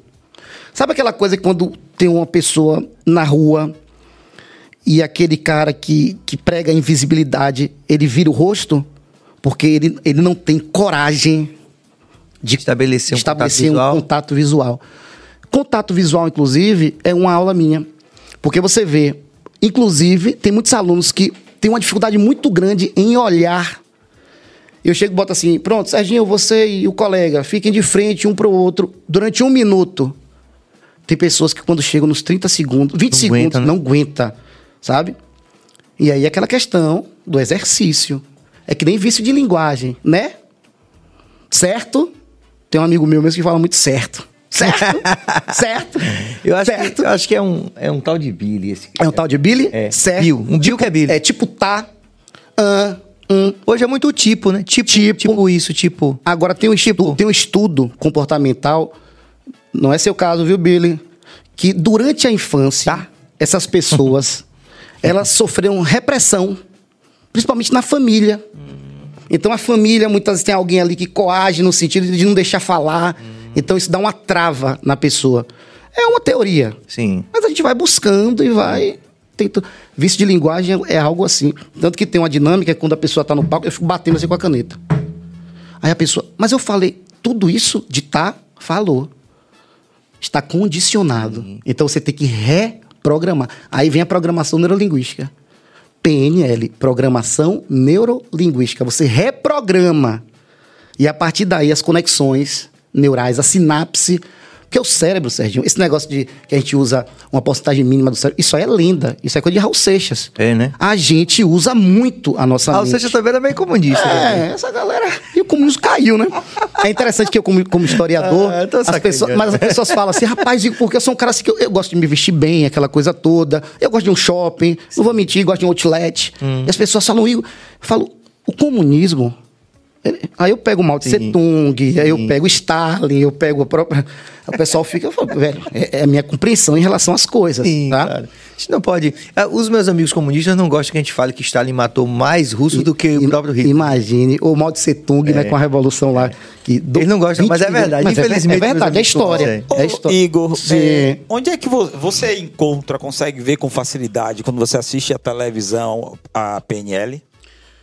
Bill, é aquela coisa. As pessoas fazem muito de forma inclusiva. Porque as pessoas hoje estão buscando mais o autoconhecimento. Estão buscando hoje. Porque você pega, por exemplo, rapó. Rapó é uma técnica da PNL. Rapó é. Você está aqui. Mas é uma Eu- palavra que é usada muito no contexto muito anterior. É de... rapó é conexão. Sim, sim. Sabe? É, é- é conexão. Então, por exemplo, quando você, em, em técnica de publicidade, Que é, france- é francês, inclusive, o termo. Então você está aqui, eu faço um espelhamento com você. Sabe? Pronto. E aí chega, pronto, você boceja. Aí eu chego e bocejo também. Sim. Isso é rapó. A gente está tão conectado Sim. que um movimento que você faz, então chega uma hora que eu tô conduzindo o movimento. Sim. Chega uma hora que eu cruzo as pernas e você, de forma inconsciente, também cruza as pernas. Você tá entendendo? Sim, sim. Outra técnica de rapó é o elogio sincero. Eu, por exemplo, Sérgio, posso chegar aqui e dizer assim: Sim. é uma honra pra mim, uma honra estar aqui com você. Porque eu tô diante de um dos maiores músicos, de um dos maiores artistas do Brasil. Esse é você. E eu tenho certeza que você sabe qual é o seu propósito, Sim, sim. qual é a sua grandeza. Você é isso. E ninguém vai tirar isso de você. É, de fato. Você percebeu que partiu de mim um elogio sincero? Sim. Isso é bom. Gosto disso também. Isso é bom. Eu gosto de exercitar. eh, Não, eu tão- tanto acho bom que eu gosto de exercitar muito isso, né? Até falando de Andrezão de novo, e Andrezão falou assim: você tem uma característica que você gosta muito. de- Você fala, ele fala assim: você é muito generoso. Sim, generosidade. Porque eu, eu, eu, por algum conjunto de razões, eu nunca achei que eh, elogiar o talento e a capacidade do outro me diminuía em Ah, algo. Nunca. Eu nunca. Sim. Por algum conjunto de razões. A gente pode fazer, talvez, aqui uma imersão, qualquer coisa assim dessa natureza, uma, uma análise. Uma... coisa. Mas, de fato, eu exercito isso de uma maneira muito consciente no, no dia a dia. Então, por exemplo, eu vi Tom Zé, por exemplo, falando o seguinte: ele disse, Oh, é chegou o isso aí? Sampaio Sabores. Obrigado, Suane Gomes. É a janta, é? É, chegou o Sampaio Sabores, o melhor hambúrguer gourmet da Bahia. É quentinho, Sérgio. É, o cara, os caras são O bons. negócio aqui não é fake, não. Fica à vontade aí pra É comer. aqui, viu? A gente, porque Tem convidado que depois leva pra a casa. gente ia celebrar depois a, a ocasião no, no, na churrascaria, mas eu acho que depois disso aí, não vai ter mais churrascaria, não. Aí é, o Tom Zé fala uma coisa interessante assim. Ele fala assim, rapaz, uma vez perguntaram ele assim sobre o Charlie Brown. Sim. Charlie Brown. Aí, Tom Zé, e Charlie Brown? Ele falou, rapaz, eu não conheço. Mas não é porque eles não mereçam, não. É porque eu trabalho muito e realmente é muita coisa. O Spotify hoje você vê, tá lançando um milhão de música todo dia. Sim. Todo dia tá lançando um milhão de música. Então você não tem. Uma pessoa não tem condição de ouvir um milhão de música, né? Então você tem que Filtrar alguma- isso. Exatamente, né? É, no céu, além de nuvens, há infelizes enfadados de informação, né? Isso. Tem isso. É, e aí Tom Zé completa dizendo o seguinte: olha, mas como eu não conheço, eu tenho uma coisa comigo que é: se eu não puder falar bem, mal também eu não falo. Exatamente. Então, por uma questão que pode ser lida como espiritual, pode, entendeu? Mas eu, eu digo sempre assim: se me apresentam qualquer coisa, eu procuro ver o que tem de aspecto lado positivo, positivo. ali. Eu faço isso assim como uma questão assim é, de é, visão de mundo, não sei. Sim. Eu sei que eu realmente eu acho interessante fazer isso. Eu acho que- eu acho que eu acho que a gente e o brasileiro de uma forma geral você percebe muito isso na internet que a gente repare isso as pessoas quando você vai para sociedades que estão mais é, equi- equilibradas Desenvol- desenvolvidas, desenvolvidas, em, é. em desenvolvimento humano maior pô o cara faz lá um, um- um- vídeo pô a pessoa tem consciência que o cara gastou tempo para fazer o vídeo para editar e assim, Valoriza o Parabéns. processo. Parabéns, que legal, sabe? Sim. Então, Assim, muito cedo eu comecei a fazer isso, assim, e acho que é uma forma legal de fazer. Gentileza. Porque não vai, não, não diminui. Eu digo a todo mundo, você não precisa meter a perna para derrubar o outro para você fazer sucesso. Agora, Sérgio, sabe uma coisa interessante? Sim. Tem É muitas, tem muitas pessoas que não aceitam elogio. Sim, que porque a gente também não é treinado. pra- Não, é, justamente. Aí vem a questão de autoestima. Porque um dos grandes problemas hoje na comunicação e na oratória é a baixa autoestima. As pessoas, elas não acreditam nelas mesmas. Sim, sim. E aí vem a questão das crenças limitantes, Sim, a questão dos gatilhos. Então você vê, poxa, Igor, para me tornar um, um, um artista da fala, um expert no bem falar, Sim. você tem que fazer esse diagnóstico. Porque, por exemplo, É de certa forma terapêutico. é, minha esposa, por exemplo, falou assim: "Igor, se fosse eu, eu não queria que ninguém visse. Já no meu caso, eu quero que todo mundo veja. Você entendeu? Sim, Porque estar aqui é algo para mim que sim. e, e mostra muito do, do meu processo, da ideia do apaixone-se pelo processo. Então eu quero que as pessoas vejam. Quando a pessoa fala assim, poxa, você é um cara. Obrigado, eu sou. Eu sei que eu sou. Eu fiz por onde para chegar onde eu cheguei. Aí, tanto que é interessante a ideia do pré-julgamento. Eu, por exemplo, sou uma pessoa que assim, eu gosto de botar o melhor perfume quando eu acordo. Eu sempre penso. antes- Vai ter gente que vai dizer, Igor, isso é futilidade. É na sua cabeça, na minha não. Tanto que a minha ideia é vestir-se para o sucesso. Vista-se para o sucesso. Vista-se para ser ouvido. Porque nós somos seres visuais. Sim. Muito pré-julgamento você faz no visual, sim, de forma, Sim. sabe, instintiva.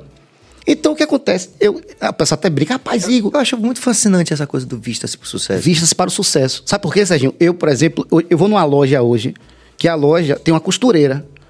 Quando eu compro essa calça que eu estou usando, por exemplo, ela estava sobrando pano. A costureira foi lá, com alfinete. Eu falei, então, eu quero que diminua a boca dessa calça. Sim. Ajustou. Ajustei. O que acontece? Vocês. É a ideia da estética.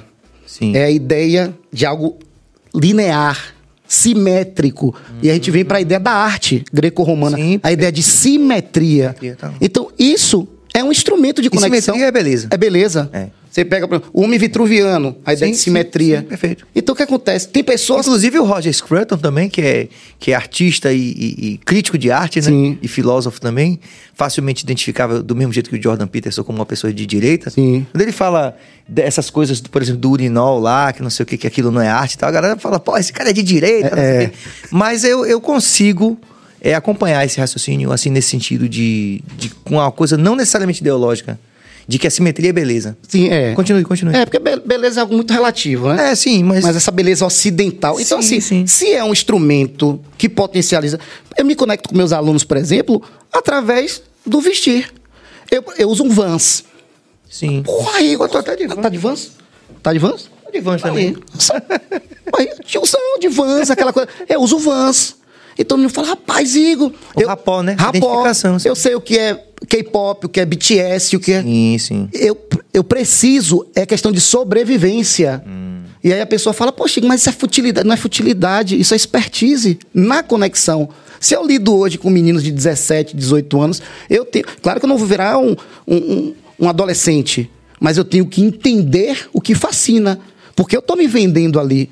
Quando eu estou ali, eu quero que o menino olhe para mim e fale, poxa, eu quero ser igual esse cara. Sim. Você entendeu? Uma referência positiva. Você consegue, você consegue entender hoje os influencers digitais, por exemplo? Você consegue, você consegue dizer assim, eles usam Por que que eles fazem técnica? sucesso? É, porque, porque você fala assim, pô, o cara tem não sei quantos milhões de, de seguidores, você consegue analisar cientificamente como é que esses caras conseguem se conectar a tanta gente? Bill, eh, quer ver uma coisa? Carlinhos Maia. Carlinhos Maia, por exemplo, ele simplesmente ele não faz um stories e, e solta.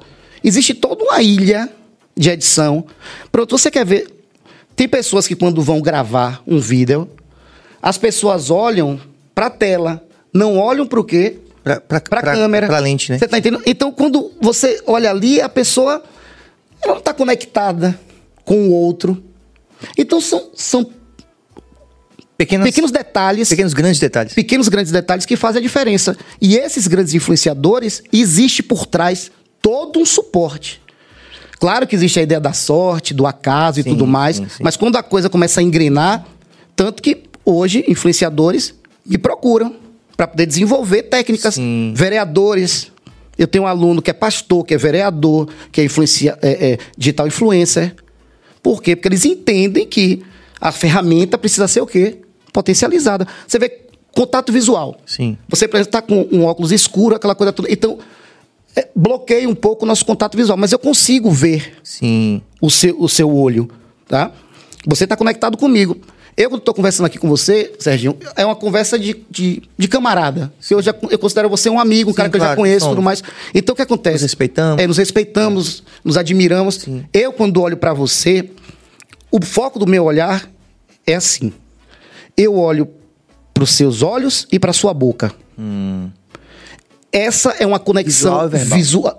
Não, essa é uma conexão, uma conexão mais íntima, no sentido de um colega, de um amigo, sabe? Se fosse aqui uma reunião profissional, eu já mudaria o foco. Eu faria isso. Eu olharia para os seus olhos e para sua testa. E tem aquele olhar que é o olhar do desejo, que você olha daqui Sim. pro pé. Sabe aquela coisa? Hum, aí morde os beijos, faz o que. Você entendeu? Então você vê que o olhar fala muito. Tá aprendendo, né, Billy? Tá Ah. gravando, né? Tá certo. Ai, ai. Olha a cabeça lá, rindo lá. Você, você, você vê, Sergio, que a questão, pronto, você tá aqui. Sim. Acontece muito isso também com relação a quem tá no palco. A pessoa tá ali e ela tá tentando buscar, buscar, buscar, buscar. Então ela sempre tá olhando pro quê? Pra cima e pra, pra direita. Sim. Porque ela tá buscando na memória, no lóbulo temporal. Começa a ser desenvolvido ali nos dois anos, aquela coisa toda. Sim. Quando ele tá criando, quando ele tá inventando, ele já olha pra cima e pra esquerda. Muito louco isso, né? Entendeu? Isso é muito louco, velho. E aí aquela coisa. Então tem pessoas, eu falo, gente, crie o resgate na sua mente, mas focando. Porque durante muito tempo falaram assim: não, olhe, olhe pro horizonte quando tiver uma plateia gigantesca. Não, você tem que pegar a técnica dos cinco segundos. Você olha para ele, você olha para ela, você olha para um lado. Técnica dos 5 segundos. Técnica dos 5 segundos. Você olhou aqui, 5 segundos, depois você vai. Então você vai. Porque o que acontece? A gente está aqui conversando. Eu estou falando aqui com eles quatro, mas eu não olho para você. O que é que vai acontecer? Você vai se desconectar de mim? Sim. Não, você vai dizer, peraí. Eu, quando estou numa palestra, que o palestrante não cruza o olhar comigo, eu já fico, peraí, esse cara não me viu. E existe essa necessidade Sim, de ser claro, visto. claro. Sabe? Então, é uma técnica. Agora, isso aqui é interessante, né? O legal da, da tua, a tua atuação profissional e de outros profissionais também em áreas adjacentes é que é uma vida de- acadêmica dedicada a esse estudo dessas técnicas, né? comportamental. Isso é legal. Porque você pega a questão da criatividade. Eu tenho uma aula, por exemplo, que é criatividade. Eu, chegava, eu chego, por exemplo, tem um livro muito bom para você botar na sua agenda, de Austin, chamado é, Roube como um Artista. É um livro muito bom. Porque quando a gente é criança, a gente não é criativo, as brincadeiras não são criativas, a gente não vai perdendo com o tempo a criatividade. Sim, sim. Não vai, no seu Vai caso, formatando. é, vai formatando e você vai enferrujando.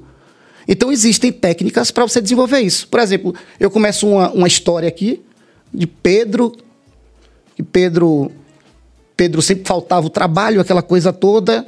E um belo dia a gerente chegou e chamou Pedro e falou: Pedro, agora é com você para contar a história. E aí eu pego várias palavras e vou apresentando as palavras. E com isso você vai criando o quê?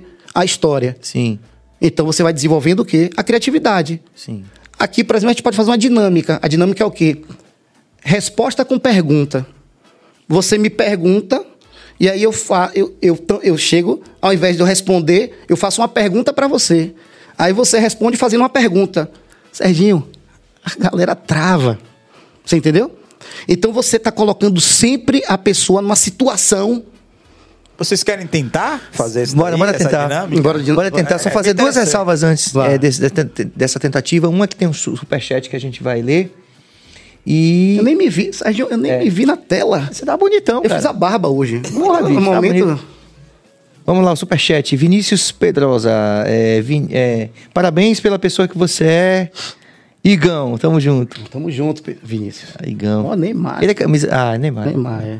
Ricardo Argolo conhece muito de oratória. Meu aluno. Meu aluno. Maravilha. De oratória. André, André Vasconcelos, esse É. Igor é um posto de conhecimento, muito orgulho. Meu melhor amigo.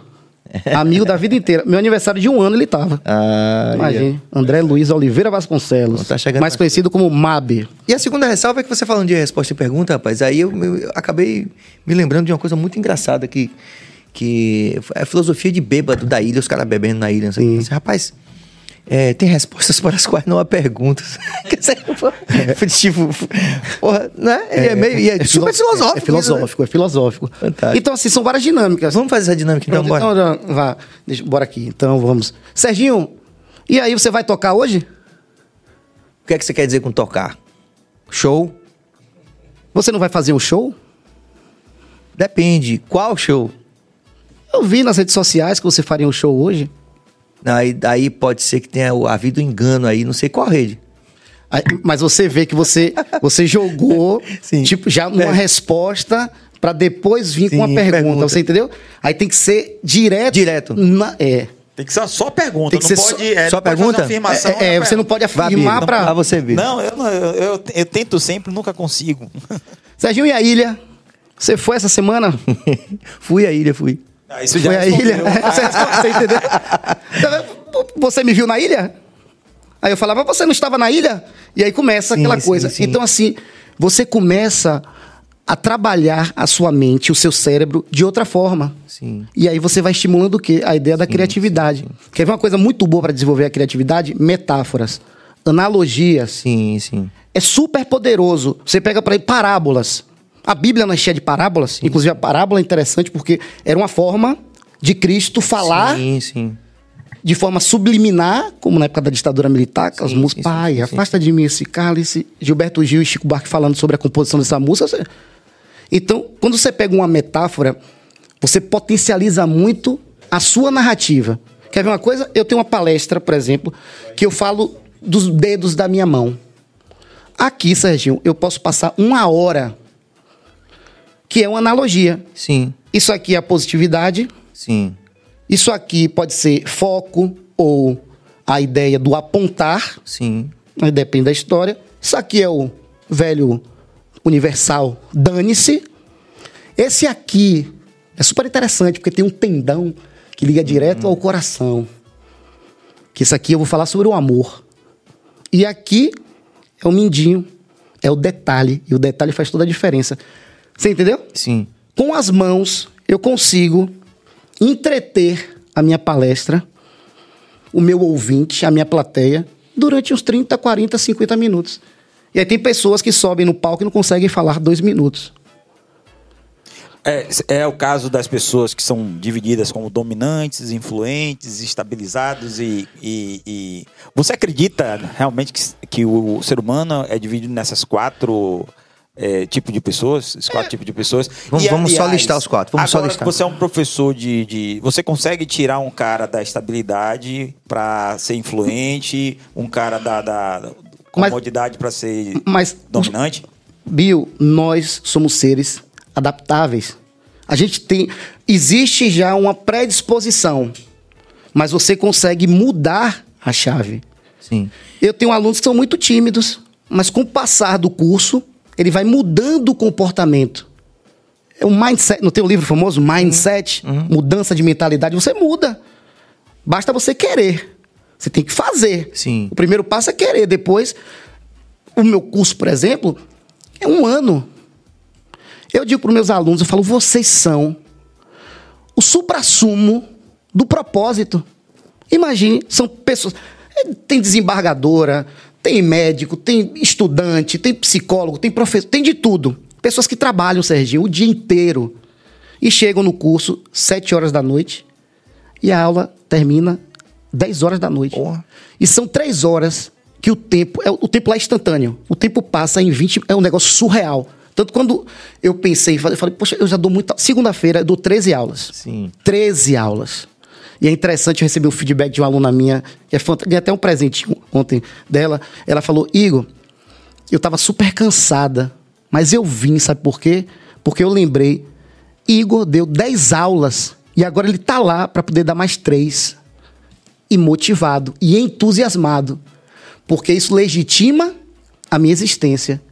Eu sou professor, eu nasci para ensinar.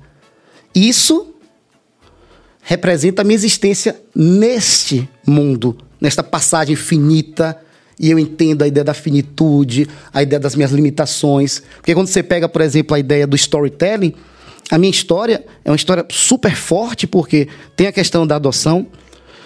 Minha família, meu pai foi muito rico, teve muito dinheiro, tinha uma imobiliária que foi, na década de 90, uma das maiores aqui da Bahia, ela é imobiliária. E meu pai quebrou. Mas antes minha mãe desenvolveu um câncer e meu pai abandonou minha mãe em um momento de instabilidade de minha mãe. Então, aquele castelo de areia foi ruindo.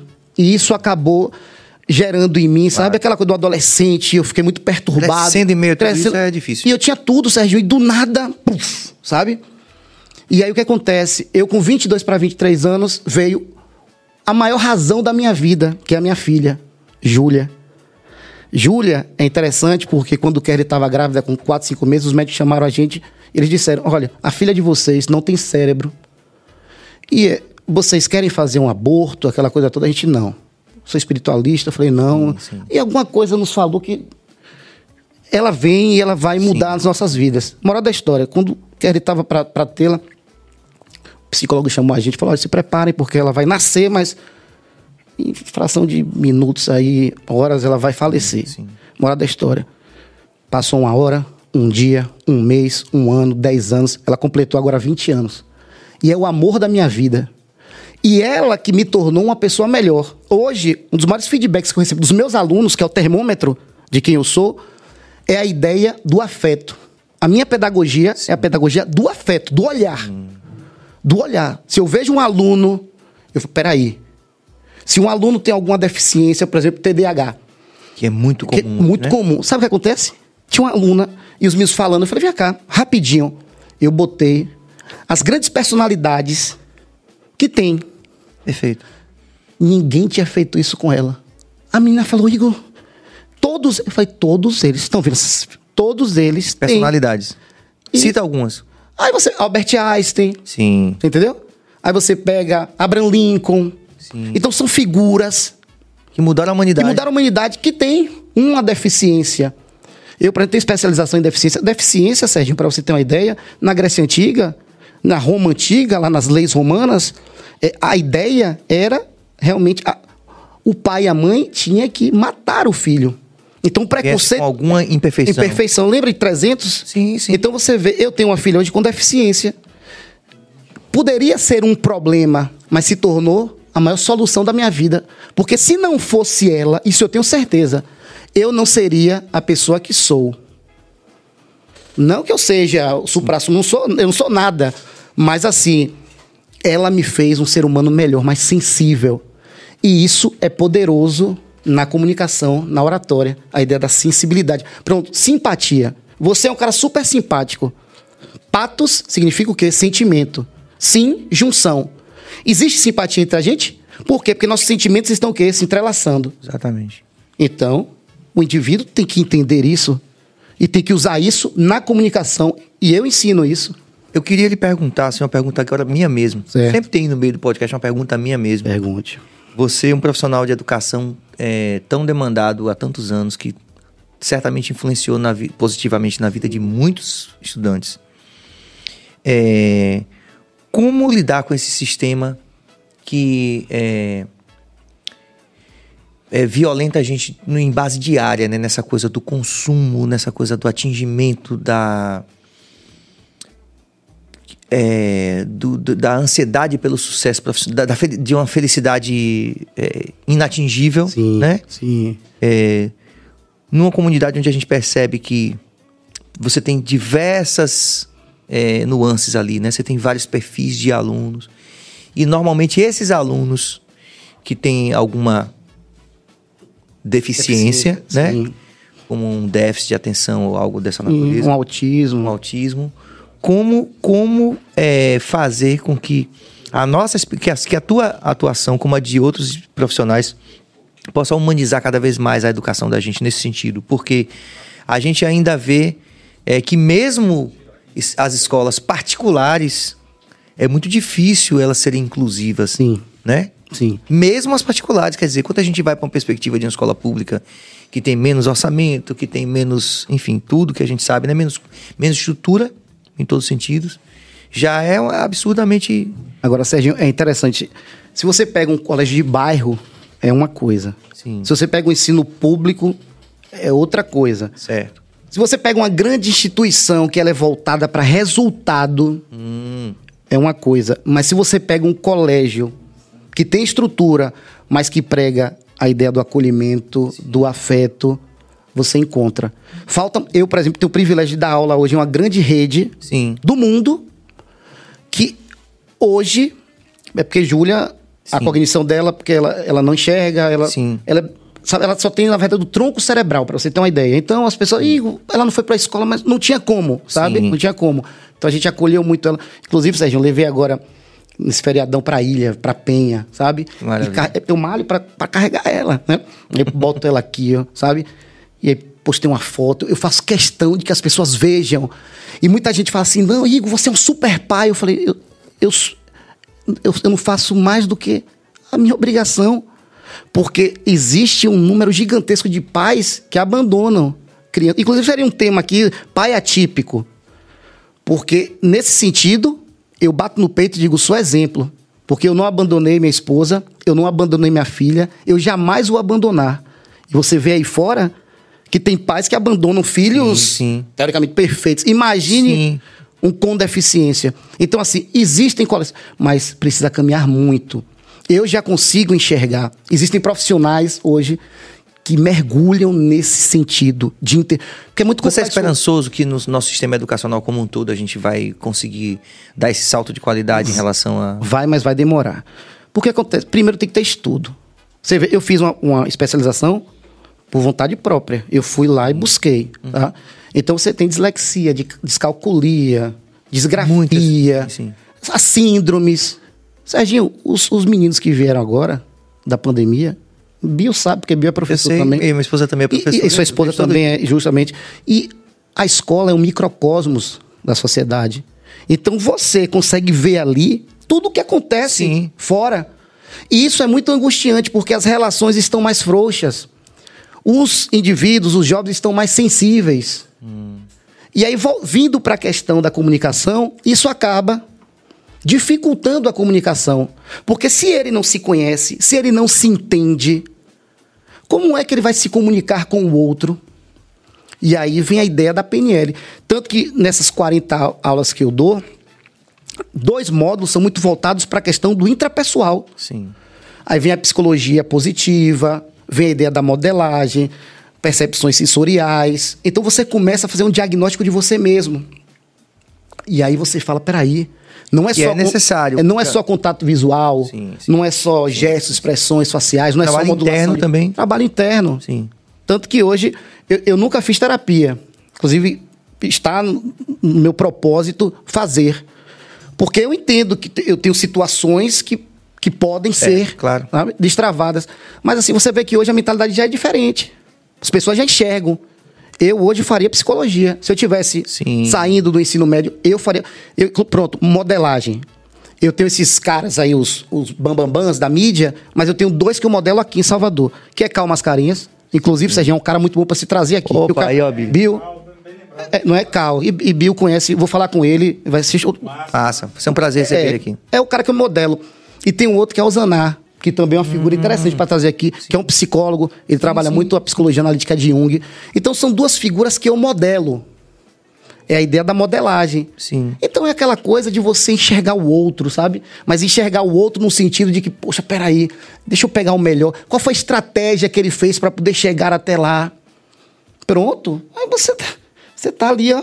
É uma estratégia. Estratégia é a ideia de antever, que inclusive é militar. O Klinger você conhece também. Sim. Você entendeu? Então é bem nesse Você gosta do sentido. trabalho dele? Gosto muito. Gosto muito. Então, então Serginho. é Eu nesse- acho tão legal aquela coisa que ele fala assim. Tipo, Do pô, quê? Aí a gente teve aquela ideia infeliz de dizer: meu filho não vai passar, vai passar por isso. Acho tão providencial essa, esse. Pra nossa geração, principalmente, né? Sim. Da nossa relação com os nossos filhos também, né? Assim. É. E é, é bem nesse sentido, sabe? Eu acho que hoje. Mas assim, que é um cara assim que você fala, pô, esse cara aqui. Esse é o top, top, top, top. Você gosta do carnal? Eu gosto do carnaval. Você não acha ele um pouco mas, vaidoso? Não, mas sabe que é o, o que eu mais gosto? Clóvis de Barros. Sim, Clóvis. Clóvis. Clóvis é o cara. Eu gosto do jeito despojado dele, sabe? É, é isso, Igor. Uma coisa interessante, é, por exemplo, o Karnal, ele consegue comunicar, fazer uma palestra bem longa com aquele tom de voz. Sim. Ele é bom pra caralho. Ele é muito sabe? bom. Né? E eu tava assistindo, inclusive, uma palestra com. Seu primo tava lá, o. Quem, Cal? O Cal tava Ah. lá no dia. Foi um cara que é, primeiro apresentou, depois Cal entrou e Sim. tal. E o cara tava falando que ele ensinou a um cara numa empresa que o, o grande problema que ele tinha é que a voz do cara era muito fina, mas era um, era um afrodescendente, era um negro Sim, muito grande, sim. que falava muito fino.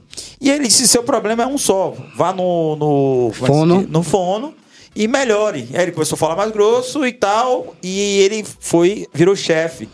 E ele começou a ter tantos poderes que a galera que colocou ele lá, lá em cima, ele começou a demitir todo mundo. E aí acabou caindo, né? Se vingando. Se- é, não, a galera colocou ele lá em cima, Sim. certo? Porque todo mundo gostava dele, ele só tinha voz fina. Todo mundo gostava dele. E quando começou a falar mais grosso, ele chegou a, a chefe e começou a demitir todo mundo. lá. Pronto, você falou essa questão de- da voz fina. Eu, eu já me deparei com alguns alunos que a questão era a voz. Sim. A voz fina, porque o agudo, o grave, ele historicamente está associado ao poder. Então, se um homem tem uma voz fina, ele e vem a questão também da sociedade, do aponto, um cara grande desse com uma voz fina, então isso vai acabar o quê? Tem, por exemplo, alunos meus que têm voz fina, É o que caso, por exemplo, de, me perdoe, é inevitável lembrar que é o de... De Anderson, Anderson né? Silva, Que acabou virando até um, um mote pra uma campanha publicitária. Isso. Né? Você vê um cara, um lutador, aquela coisa toda, é força, mas É engraçado isso. é como se não combinasse. Sim, é verdade. sabe? Então tem muito essa questão. Então você vai aprendendo a lidar com isso. Sim. Corrige também. Corrige. Você corrige isso. Você vê a questão de dicção. Dicção tem. Quer ver? Lembra do o rato Não, eu sou eu? clássico, eu sou clássico disso. Repita comigo. Você vai saber. Original não se desoriginaliza. Original não se desoriginaliza. Original não se desoriginaliza. Original não se desoriginaliza. Tá vendo? Então a técnicazinha, aquela, o rato roeu a Sim, roupa sim. do rei de Roma. sabe? Então são, são técnicas. Eu pego Sim, várias sim. frases Do mesmo jeito da caneta que você da falou. caneta. Técnicas. Então são técnicas. Uhum. Isso é técnica. Existem aulas que são técnicas. Uhum. Já existem outras aulas que são aulas que você mergulha no seu próprio eu. sim, sim, sim. E aí no final, e aquela coisa, Serginho, você é você, eu sou eu. Você vai entrar no curso de oratória não é para virar um, um, um palestrante, um Cícero. Cícero, a gente falou de, do, do, do grande orador da Grécia. Cícero é romano. Uhum. É interessante que Júlio César, o grande Júlio César, pôs, pôs fim ao Império Romano. Inclusive, Júlio César, viu, Bill? Você sabe disso, que você é um cara inteligente. Júlio César não foi o primeiro imperador romano. O primeiro imperador foi Otávio, o sobrinho dele, o Augusto, o divino gracioso. Júlio César dizia o seguinte: existe apenas um homem aqui em Roma que está acima da minha figura no contexto da oratória. E era Cícero. Um homem que não era da nobreza, um homem que não era um patrício, mas graças à oratória conseguiu Alçar, né? alçar voos. E aí vem um outro imperador, chamado Marco Antônio, e Marco Antônio simplesmente matou Cícero, mas antes cortou a língua de Cícero. Porra. Porque a oratória dele era tão efusiva que Esse incomodava. rapaz, essa língua tem que cortar. Essa língua tem que cortar. Então você vê, a oratória é poderosa. Você pega Hitler, você pega a história Sim, de Hitler, sim, sim. A, a projeção, Bill, de Hitler, Perfeito, a projeção de perfeito. Hitler... Hitler, depois da Primeira Guerra Mundial, a Alemanha estava destruída e, e com o governo fantoche. Hitler, desempregado, né, nasceu na Áustria, aquela coisa toda, menino, sem saber o que fazer. Hitler arranjou um emprego de espião. Ele entra em um bar e nesse bar tinha um partidozinho nanico chamado Nazi Partido Nacional Socialista dos Trabalhadores Alemães. E ele fica seduzido e um belo dia ele resolve abrir a boca. Ele resolve discursar. E o poder de oratória dele era tamanho que ele foi convidado para se tornar o quê? Presidente do partido. Tenta dar um golpe, golpe da cervejaria, é preso, cria o Mein Kampf, entra na política. O resto é história. O resto é história. Você entendeu? Mas Porque- ele, é, todos apontam essa capacidade oratória dele como o grande. Trunfo. É. O grande a grande força. E a oratória de Bolsonaro, como é que explica? A oratória. Bolsonaro. É, que, inclusive, Bolsonaro, você vê que ele tem problemas, inclusive, de dicção. Vai contra tudo que você tá falando aí. Vai contra tudo que você tá Vai contra tudo. Mas, Mas aí- ele tem o, o filho por trás que fazia com que ele virasse uma. É, Bolsonaro, Bo- Bolsonaro é, uma- é, uma- é- é um, é um acaso. É uma questão à parte. uma colocação aqui perigosa. Né? Porque. é, eu- Inclusive, eu as acabo- notícias hoje são polêmicas Opa! em relação a Bolsonaro. Eu acabo, eu acabo sendo indo pra, pra a tendência à esquerda, todo mundo sabe disso. Esquerdista. Exatamente. Seu petista. É, exata- Petista. Não, petista não, PCdoB. Hum. Mas, contudo, todavia, entretanto, nós vimos a Por isso o não que, por isso não que Caiado eu também vou chamar de comunista. Não, o desenvolvimento de Bolsonaro com relação à oratória. Sim, claro. Ele melhorou muito. Tanto que a, a- a eleição foi super apertada, né? Foi 2 milhões de votos apenas, né? Porque a, a oratória dele melhorou muito. Isso e, e- eu acredito que se a eleição tivesse demorado um pouco mais, talvez o resultado tivesse, mas não por dizer ah ele é competente, né? O, o- A gente está falando da Lula- questão da oratória. É, da oratória, oratória, certo? Eu vi, na, eu vi nos debates, eu fiquei decepcionado várias vezes com, com Lula perdendo, inclusive, a compostura, né? Que era uma coisa que Lula não fazia. Aliás, Lula ganhou na, na, na primeira eleição dele, quando começaram a atacar ele, que ele fez o, o like. Acho que foi Lula Sim. que originou os likes. Ele disse: Não, tá tudo bem, tá tudo legal, não vou dar resposta. E ele ganhou nessa, nessa, nessa, nesse É, discurso. a gente Mas- está tentando fazer um, um julgamento da questão da oratória, né? Sim. Do desenvolvimento. Aí você vê, por exemplo, se tra- como uma só ferramenta pra- poderosa Ó, de tá convencer. bom esse papo, tá muito bom mesmo. Galera que tá assistindo, por favor, dá o like pra mais pessoas Dá o like, viu, gente? aqui também, assistirem. Quanto mais like vocês derem aí no, no, no joinha, tal, mais pessoas vão assistir isso daí e vai ajudar a gente, vai projetar aí que o papo tá muito bom. É isso. Como historiador também, ó, tem interação, vamos tentar aproveitar o máximo que a gente puder. Tiagueu Grace. Igor é um exemplo de que inclusão independe apenas da escola, seja pública ou particular, mas do profissional em que nela atua. O afeto é? O- O afeto é humano. Grace é minha, minha prima Grace? Tia, tia Grace? Não, ah, tá. É, Serginho, você vê essa questão do político. Você vê qual é o, o primeiro grande político nesse contexto de convencimento da oratória? Getúlio Vargas. Tanto que vem a ideia do primeiro populista. Foi ele aqui no Brasil e Perón na Argentina. Sim. Tanto que você vê que depois da era Vargas vem a República Populista. Todos eles usam a oratória como instrumento de, Sim. de manipulação. Sim. Você pega a Dutra, Vargas que voltou, Juscelino Kubitschek, Jânio Quadro, João Goulart, todos eles eram exímios oradores. Coisa que você não vê muito na ditadura militar. Quando volta, por exemplo, em 89, quando vem Collor, você vê Collor falando? Você já, você já viu um discurso de Collor? Não, não só viu um discurso de Collor, como tem uma, uma, uma musicalização do discurso de Collor feito por Hermeto Pascoal também, que Sim. é fantástico. Você- então você vê, você vê como ele usa É, a oratória como um instrumento de poder. De fato. Lula, por exemplo, vindo já para a questão da atualidade, Lula usa storytelling. Você vê que Lula usa a ideia da jornada do herói. O cara que saiu do sertão. o tanto que no filho, Lula, o filho do Brasil, Sim. você vê que tem aquela parte que o pai vai bater na mão, ou na mãe, e aí segura. Homem não, homem não bate mulher. Hum. Ele tem toda aquela coisa entrando no curso técnico, perdendo o dedo, sendo líder sindical, lutando contra a ditadura perdendo a eleição de 89 fruto da manipulação da mídia, da, tem, tem essas questões históricas e tudo mais, que ele quase venceu. Agora, uma figura que venceria em 89 se- era Silvio Santos. Silvio Santos foi porque boicotaram a campanha de Silvio Santos. A Bravanel? A Bravanel. Não sabe disso, não? Agora, eu, eu- aí o, o- Quem lê, se lê, né? Quem lê, se lê. É, quando você fala, por exemplo, de Hitler, é, me interessa muito esse, esse aspecto, porque na verdade a gente, de alguma forma, hoje ainda está vivendo muito o rescaldo desse momento histórico, né? Que foi esse grande shift de poder que teve a partir do final da Segunda Guerra Mundial. Sim. Né? Essa grande mudança de poder, né? Essa grande virada de chave aí que foi ah, o surgimento dos Estados Unidos como uma potência hegemônica, que afinal de contas, mesmo com a China aí dando esse gás, a China está no sprint aí, mas ainda os números são muito desiguais, Sim, né? Em termos de, inclusive militares. Militar. Militar coloca no bolso, né, É. nos Estados Unidos. E então, é, queria me debruçar um pouco mais sobre isso, e aproveitando que, o- aproveitando que o nosso convidado é historiador. Já não é mais oratória, agora é agora é história. Porque, veja só, é, t- ali também tinha uma confluência de fatores que era muito única na história, né? Sim. Por exemplo, se você pensar que, que tinha Goebbels também, que era um cara que tinha... é, Sim. o- eu- que as pessoas é, costumam dizer que Hitler tinha o...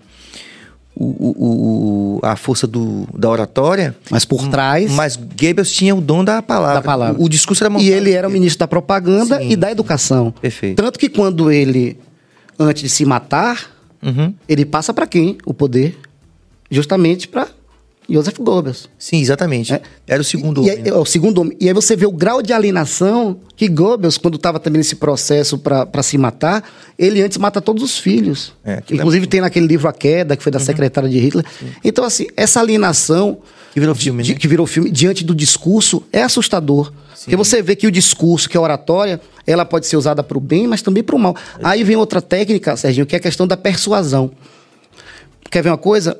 Eu, eu vou lhe persuadir aqui, tá? Tem uma aula, inclusive, que eu dou sobre persuasão. Aí a questão é barata, tá? Barata. Então, a ideia da compensação. Você tá com muita fome. Eu falo, "Sé- eu tenho medo de barata. Eu falo, Serginho, se ligue, tem uma barata ali. Se você matar, eu lhe dou esse, inclusive, você tá entendendo? Aí você fala, Sim. vou. Aí tem o segundo que é a ideia do ego. A persuasão através do ego. Eu falo, Serginho, aquela barata, ela corre muito. Mate ela. Mate ela pra mim, por favor. Porque você é meu herói. Sabe aquela coisa? Ah, meu Deus, ele é meu herói. E aí vem a questão do desafio. Aí entra também nessa questão da. Ela é muito rápida. Eu falo, Serginho, eu quero ver se você é mais veloz do que a barata. Mata ela ali pra mim. Você tá entendendo? Então, e aí tem a questão da intimidação. Que eu falo, Serginho, se você não matar a barata, todo mundo vai saber que você tem medo de barata.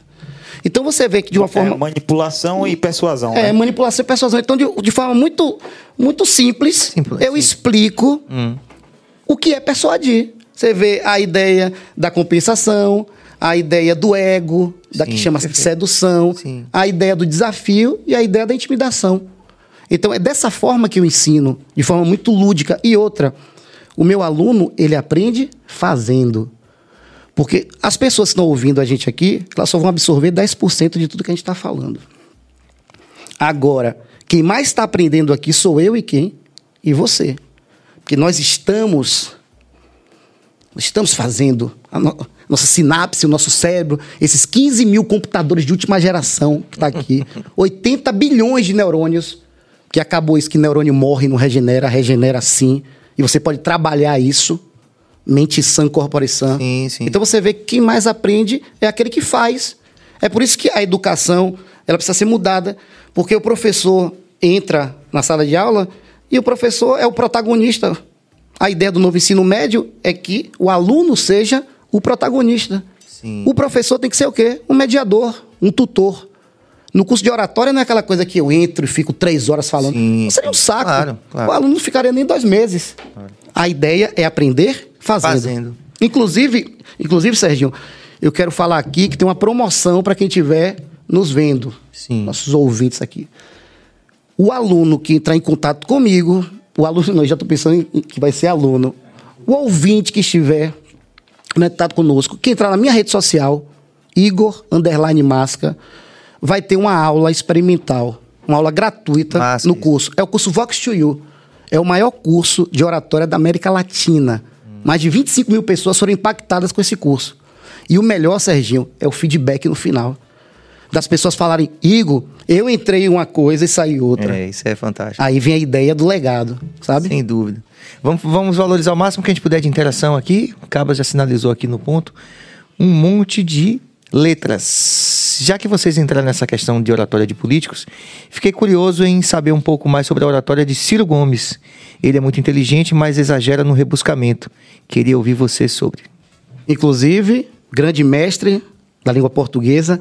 É interessante, esse colega meu aí, figuraça, músico também, parabéns pelo seu dia, que ele hoje é meu aluno depois de uma, de uma dinâmica que eu fiz com professores. Eu, um workshop, aquela coisa toda, liga, eu quero fazer, e hoje é meu aluno. Ciro Gomes, ele é muito técnico. Ele é super, inclusive ele tem um, um livro que é muito bom, e esse tecnicismo dele acaba afastando porque ele é tão rebuscado, e aí vem aquela coisa que o simples seduz muito mais do que o pomposo. Então, nesse sentido, Lula ganha disparado, porque Lula, ele é o povo. A linguagem que ele usa é a linguagem do povo. Então, essa ideia do rebuscamento, do falar de forma Sim. aristocrática, Afasta, né? afasta.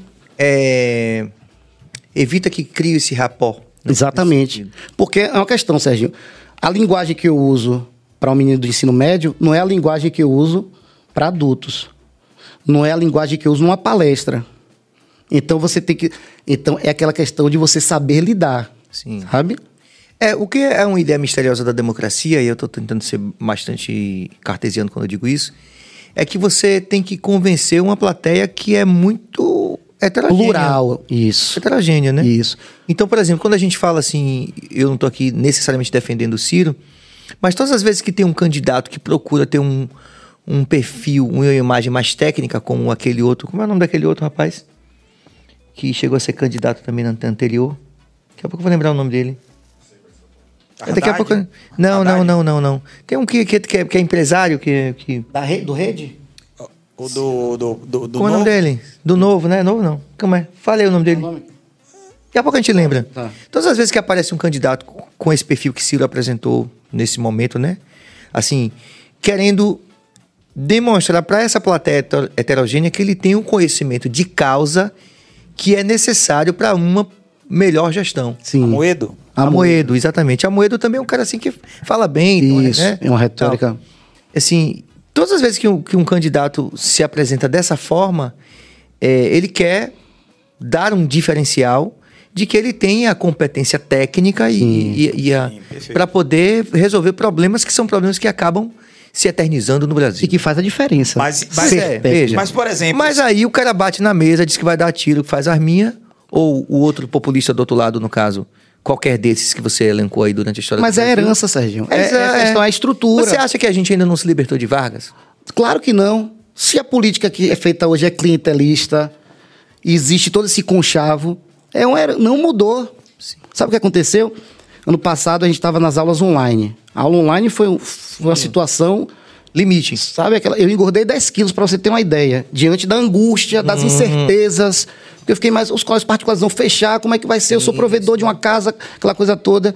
Um momento e difícil. eu, eu cheguei e falei num- numa aula o seguinte, gente. que se você tiver condições, vai morar na Nova Zelândia, vai experimentar, vai morar no Canadá, em Londres, vai viver um outro mundo. Sabe o que aconteceu? Uma mãe entrou, estava ouvindo a minha aula. Pô, A mãe era para ouvir minha aula. Abriu o microfone, o microfone né, do, lá do, do Meet e falou: professor, muito me admira o senhor, eu até admirava suas aulas, mas você está indo de encontro à nossa pátria. Aí você. Está difícil, inclusive, Sérgio, ser professor de história. Está sendo muito difícil ser professor de história nesse momento, sabe? Existe. Você foi acusado de ser comunista? Com certeza. Comunista. Existem rótulos. E que você não é nem tão comunista assim, Não, eu não conheço. sou. Não, é um pouco. Eu conheço. Não. Eu, eu conheço. Eu conheço. Eu conheço o Igor há há bastante tempo, né? E eu queria até que falar. Porque a democracia é isso. Você tem que respeitar as pessoas, a visão política que elas têm. Isso é democracia. Isso, Isso. chama decora- Se você puder desenvolver aí so- sobre isso, falar um pouco, Igor, seria bem interessante. Mas Você foi co- chamado, você como, foi chamado de comunista? Como, como, é, como é que a gente vai exercer democracia em um país que é, que é dualista, que é bem ou mal? Porque a gente, pronto, vindo para Getúlio Vargas. Getúlio Vargas tinha o quê? Tinha os aliancistas e os integralistas. Lembra disso? Lembro bem. Luiz Carlos Prestes e Plínio Salgado. Sim. Hoje a gente vive isso. Ou você é Lula, você é Bolsonaro. Hum. Então, é, é uma espiral que eu enxergo, Serginho, como um projeto político. Um conchavo. E aí ficam os cidadãos brigando uns com os outros e eles se perpetuam no poder. Vou te fazer um pedido, Igor. Você pode fazer um storytelling Storytelling. about, é, sobre esse né, desse caso que aconteceu, que você estava dando aula e tal. Porque a gente acabou cortando aí o, o seu. Quando a, a- quando a mãe. Pronto, é aquela coisa. Então, o que acontece? Eu estava dando uma aula e aí simplesmente vem um microfone e uma mãe dizendo: Mas, professor, muito me admira o senhor, gostava tanto das suas aulas, mas você estimulando os meninos a irem para fora do país, morar no Canadá, na Nova Zelândia, em Londres. Eu falei, sim, mãe, é uma experiência, viver um outro contexto. Não é ideia de abandonar o Brasil, não, mas é viver um outro, um outro mundo, outra oportunidade. Você está indo de encontro à pátria brasileira. Então, isso fere essa questão da interpretação. Você sabe que se. Sim, sabe aquela coisa de você cortar de você querer. É difícil, porque eu tô, eu tô numa sala, é aquela questão. Eu tenho 50, 60 alunos. Não dá para atingir todos. Pessoas interpretam, ex- existem múltiplas interpretações. E aí vem novamente a ideia da habilidade na comunicação. Porque a comunicação, Serginho, é o, é o teto. A oratória é uma pilastra das muitas. O marketing, isso aqui, por exemplo, é comunicação. A música que você faz é comunicação. Tá? Anjo Bom, a gente vai fazer o cara. Você vê que a música. Essa é uma música mais. Mas você tem músicas de protesto, tem músicas que você pensa. Isso é comunicação. Mas pessoas vão interpretar de forma, Forma diferente. diferentes. Porque são as múltiplas interpretações do mundo. Você olha para isso aqui, você vai ter um- uma interpretação diferente da minha. Os olhares são múltiplos. E aí tem que respeitar a ideia. Tanto que pergunta, e você é Bolsonaro ou você é Lula? Eu falei, eu sou iguista. Iguista. Eu sou eu. Primeiro eu, segundo eu, terceiro eu.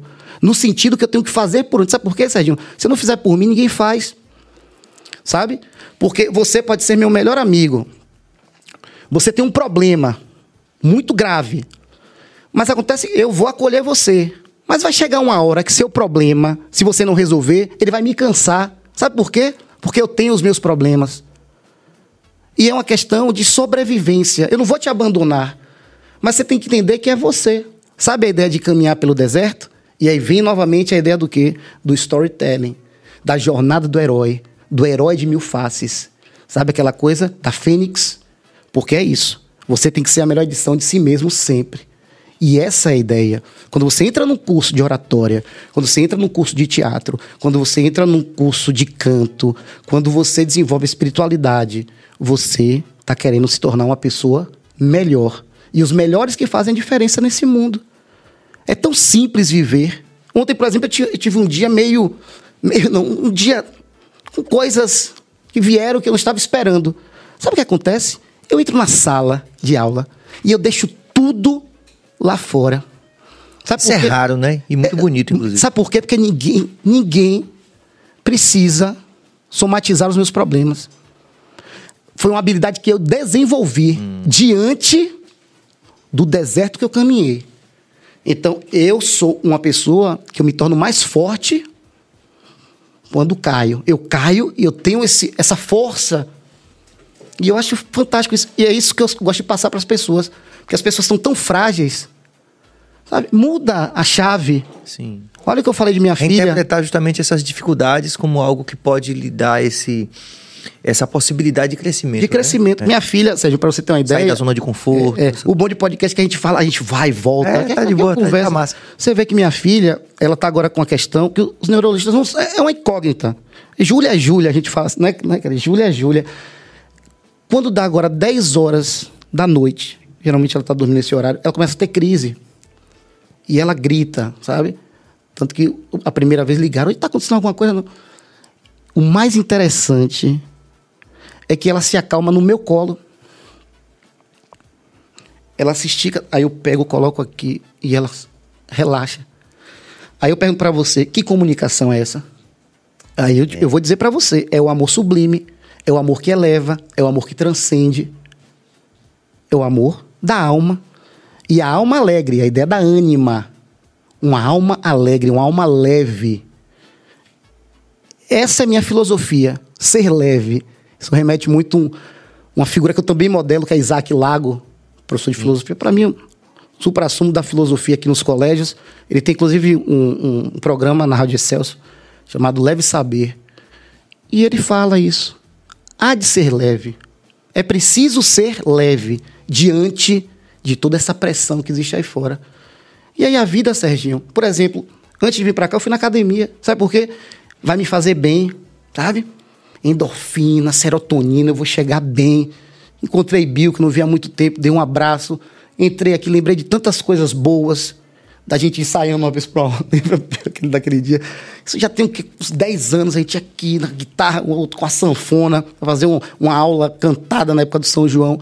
Então, viver é isso. Viver é recordar e viver é esperançar, no sentido da esperança ativa. Não a esperança de esperar, a esperança de agir. Eu gosto muito de um cara chamado Horácio, é um pensador romano, e ele vem com aquela frase: Carpe diem. Carpe diem, mínimo credula postero. Latim. Carpe diem. Pode traduzir. Aproveite o dia e não espere nada do amanhã. Não no sentido de você ser um inconsequente, mas entender que é o hoje. Por exemplo, o que é felicidade pra mim? Felicidade pra mim é esse instante. É esse instante que eu não queria que acabasse, mas vai acabar. Mas ele vai continuar dentro de mim.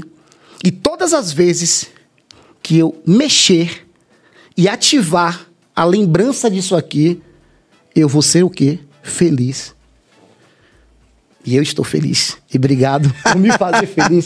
Você, Bill, e essa galera toda que tá Que aqui. massa, professor. Fico muito realmente impactado, assim. Eu tenho é, dito diversas vezes aqui que essa experiência de fazer podcast é sobretudo um aprendizado, né? E é massa aprender, velho. Tô curtindo pra Que caramba. massa. É isso. É isso. Obrigado. E agradece mesmo de coração, assim, sabendo que você já se encaixou também na tipologia, que também é muito comum. Né? A gente falou de tipologias hoje o Sim, tempo todo. sim.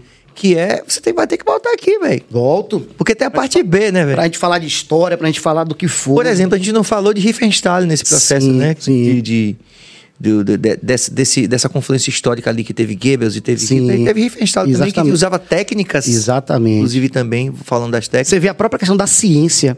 Quer ver uma coisa? A ciência nazista, Sim. ela foi tão hábil que eles descobriram na oratória que quanto mais alto fosse, quem desenvolveu o microfone, inclusive, foram eles. Sim, Você vê aqueles sim. discursos para a juventude hitlerista, Sim, sim. todo mundo A calado. primeira transmissão de broadcast foi nas das Olimpíadas de 36. pô. 36, é. Né? Isso é muito E, foda. É, é, Jesse Owens, aquela coisa Sim, toda. sim. E aí o que acontece? Eles descobriram que quanto mais alto fosse o palco, as pessoas, o público, ficava no, no, no, no estado de hipnose. Ou seja, quando você olha. Pronto, você no palco, não tem as Sim, pessoas que ficam ali olhando sim. assim? Pronto. Isso acaba estimulando o seu cérebro a entrar num processo meio que Sim, letárgico, Sim, sim, sim. Contemplativo, né? contemplativo.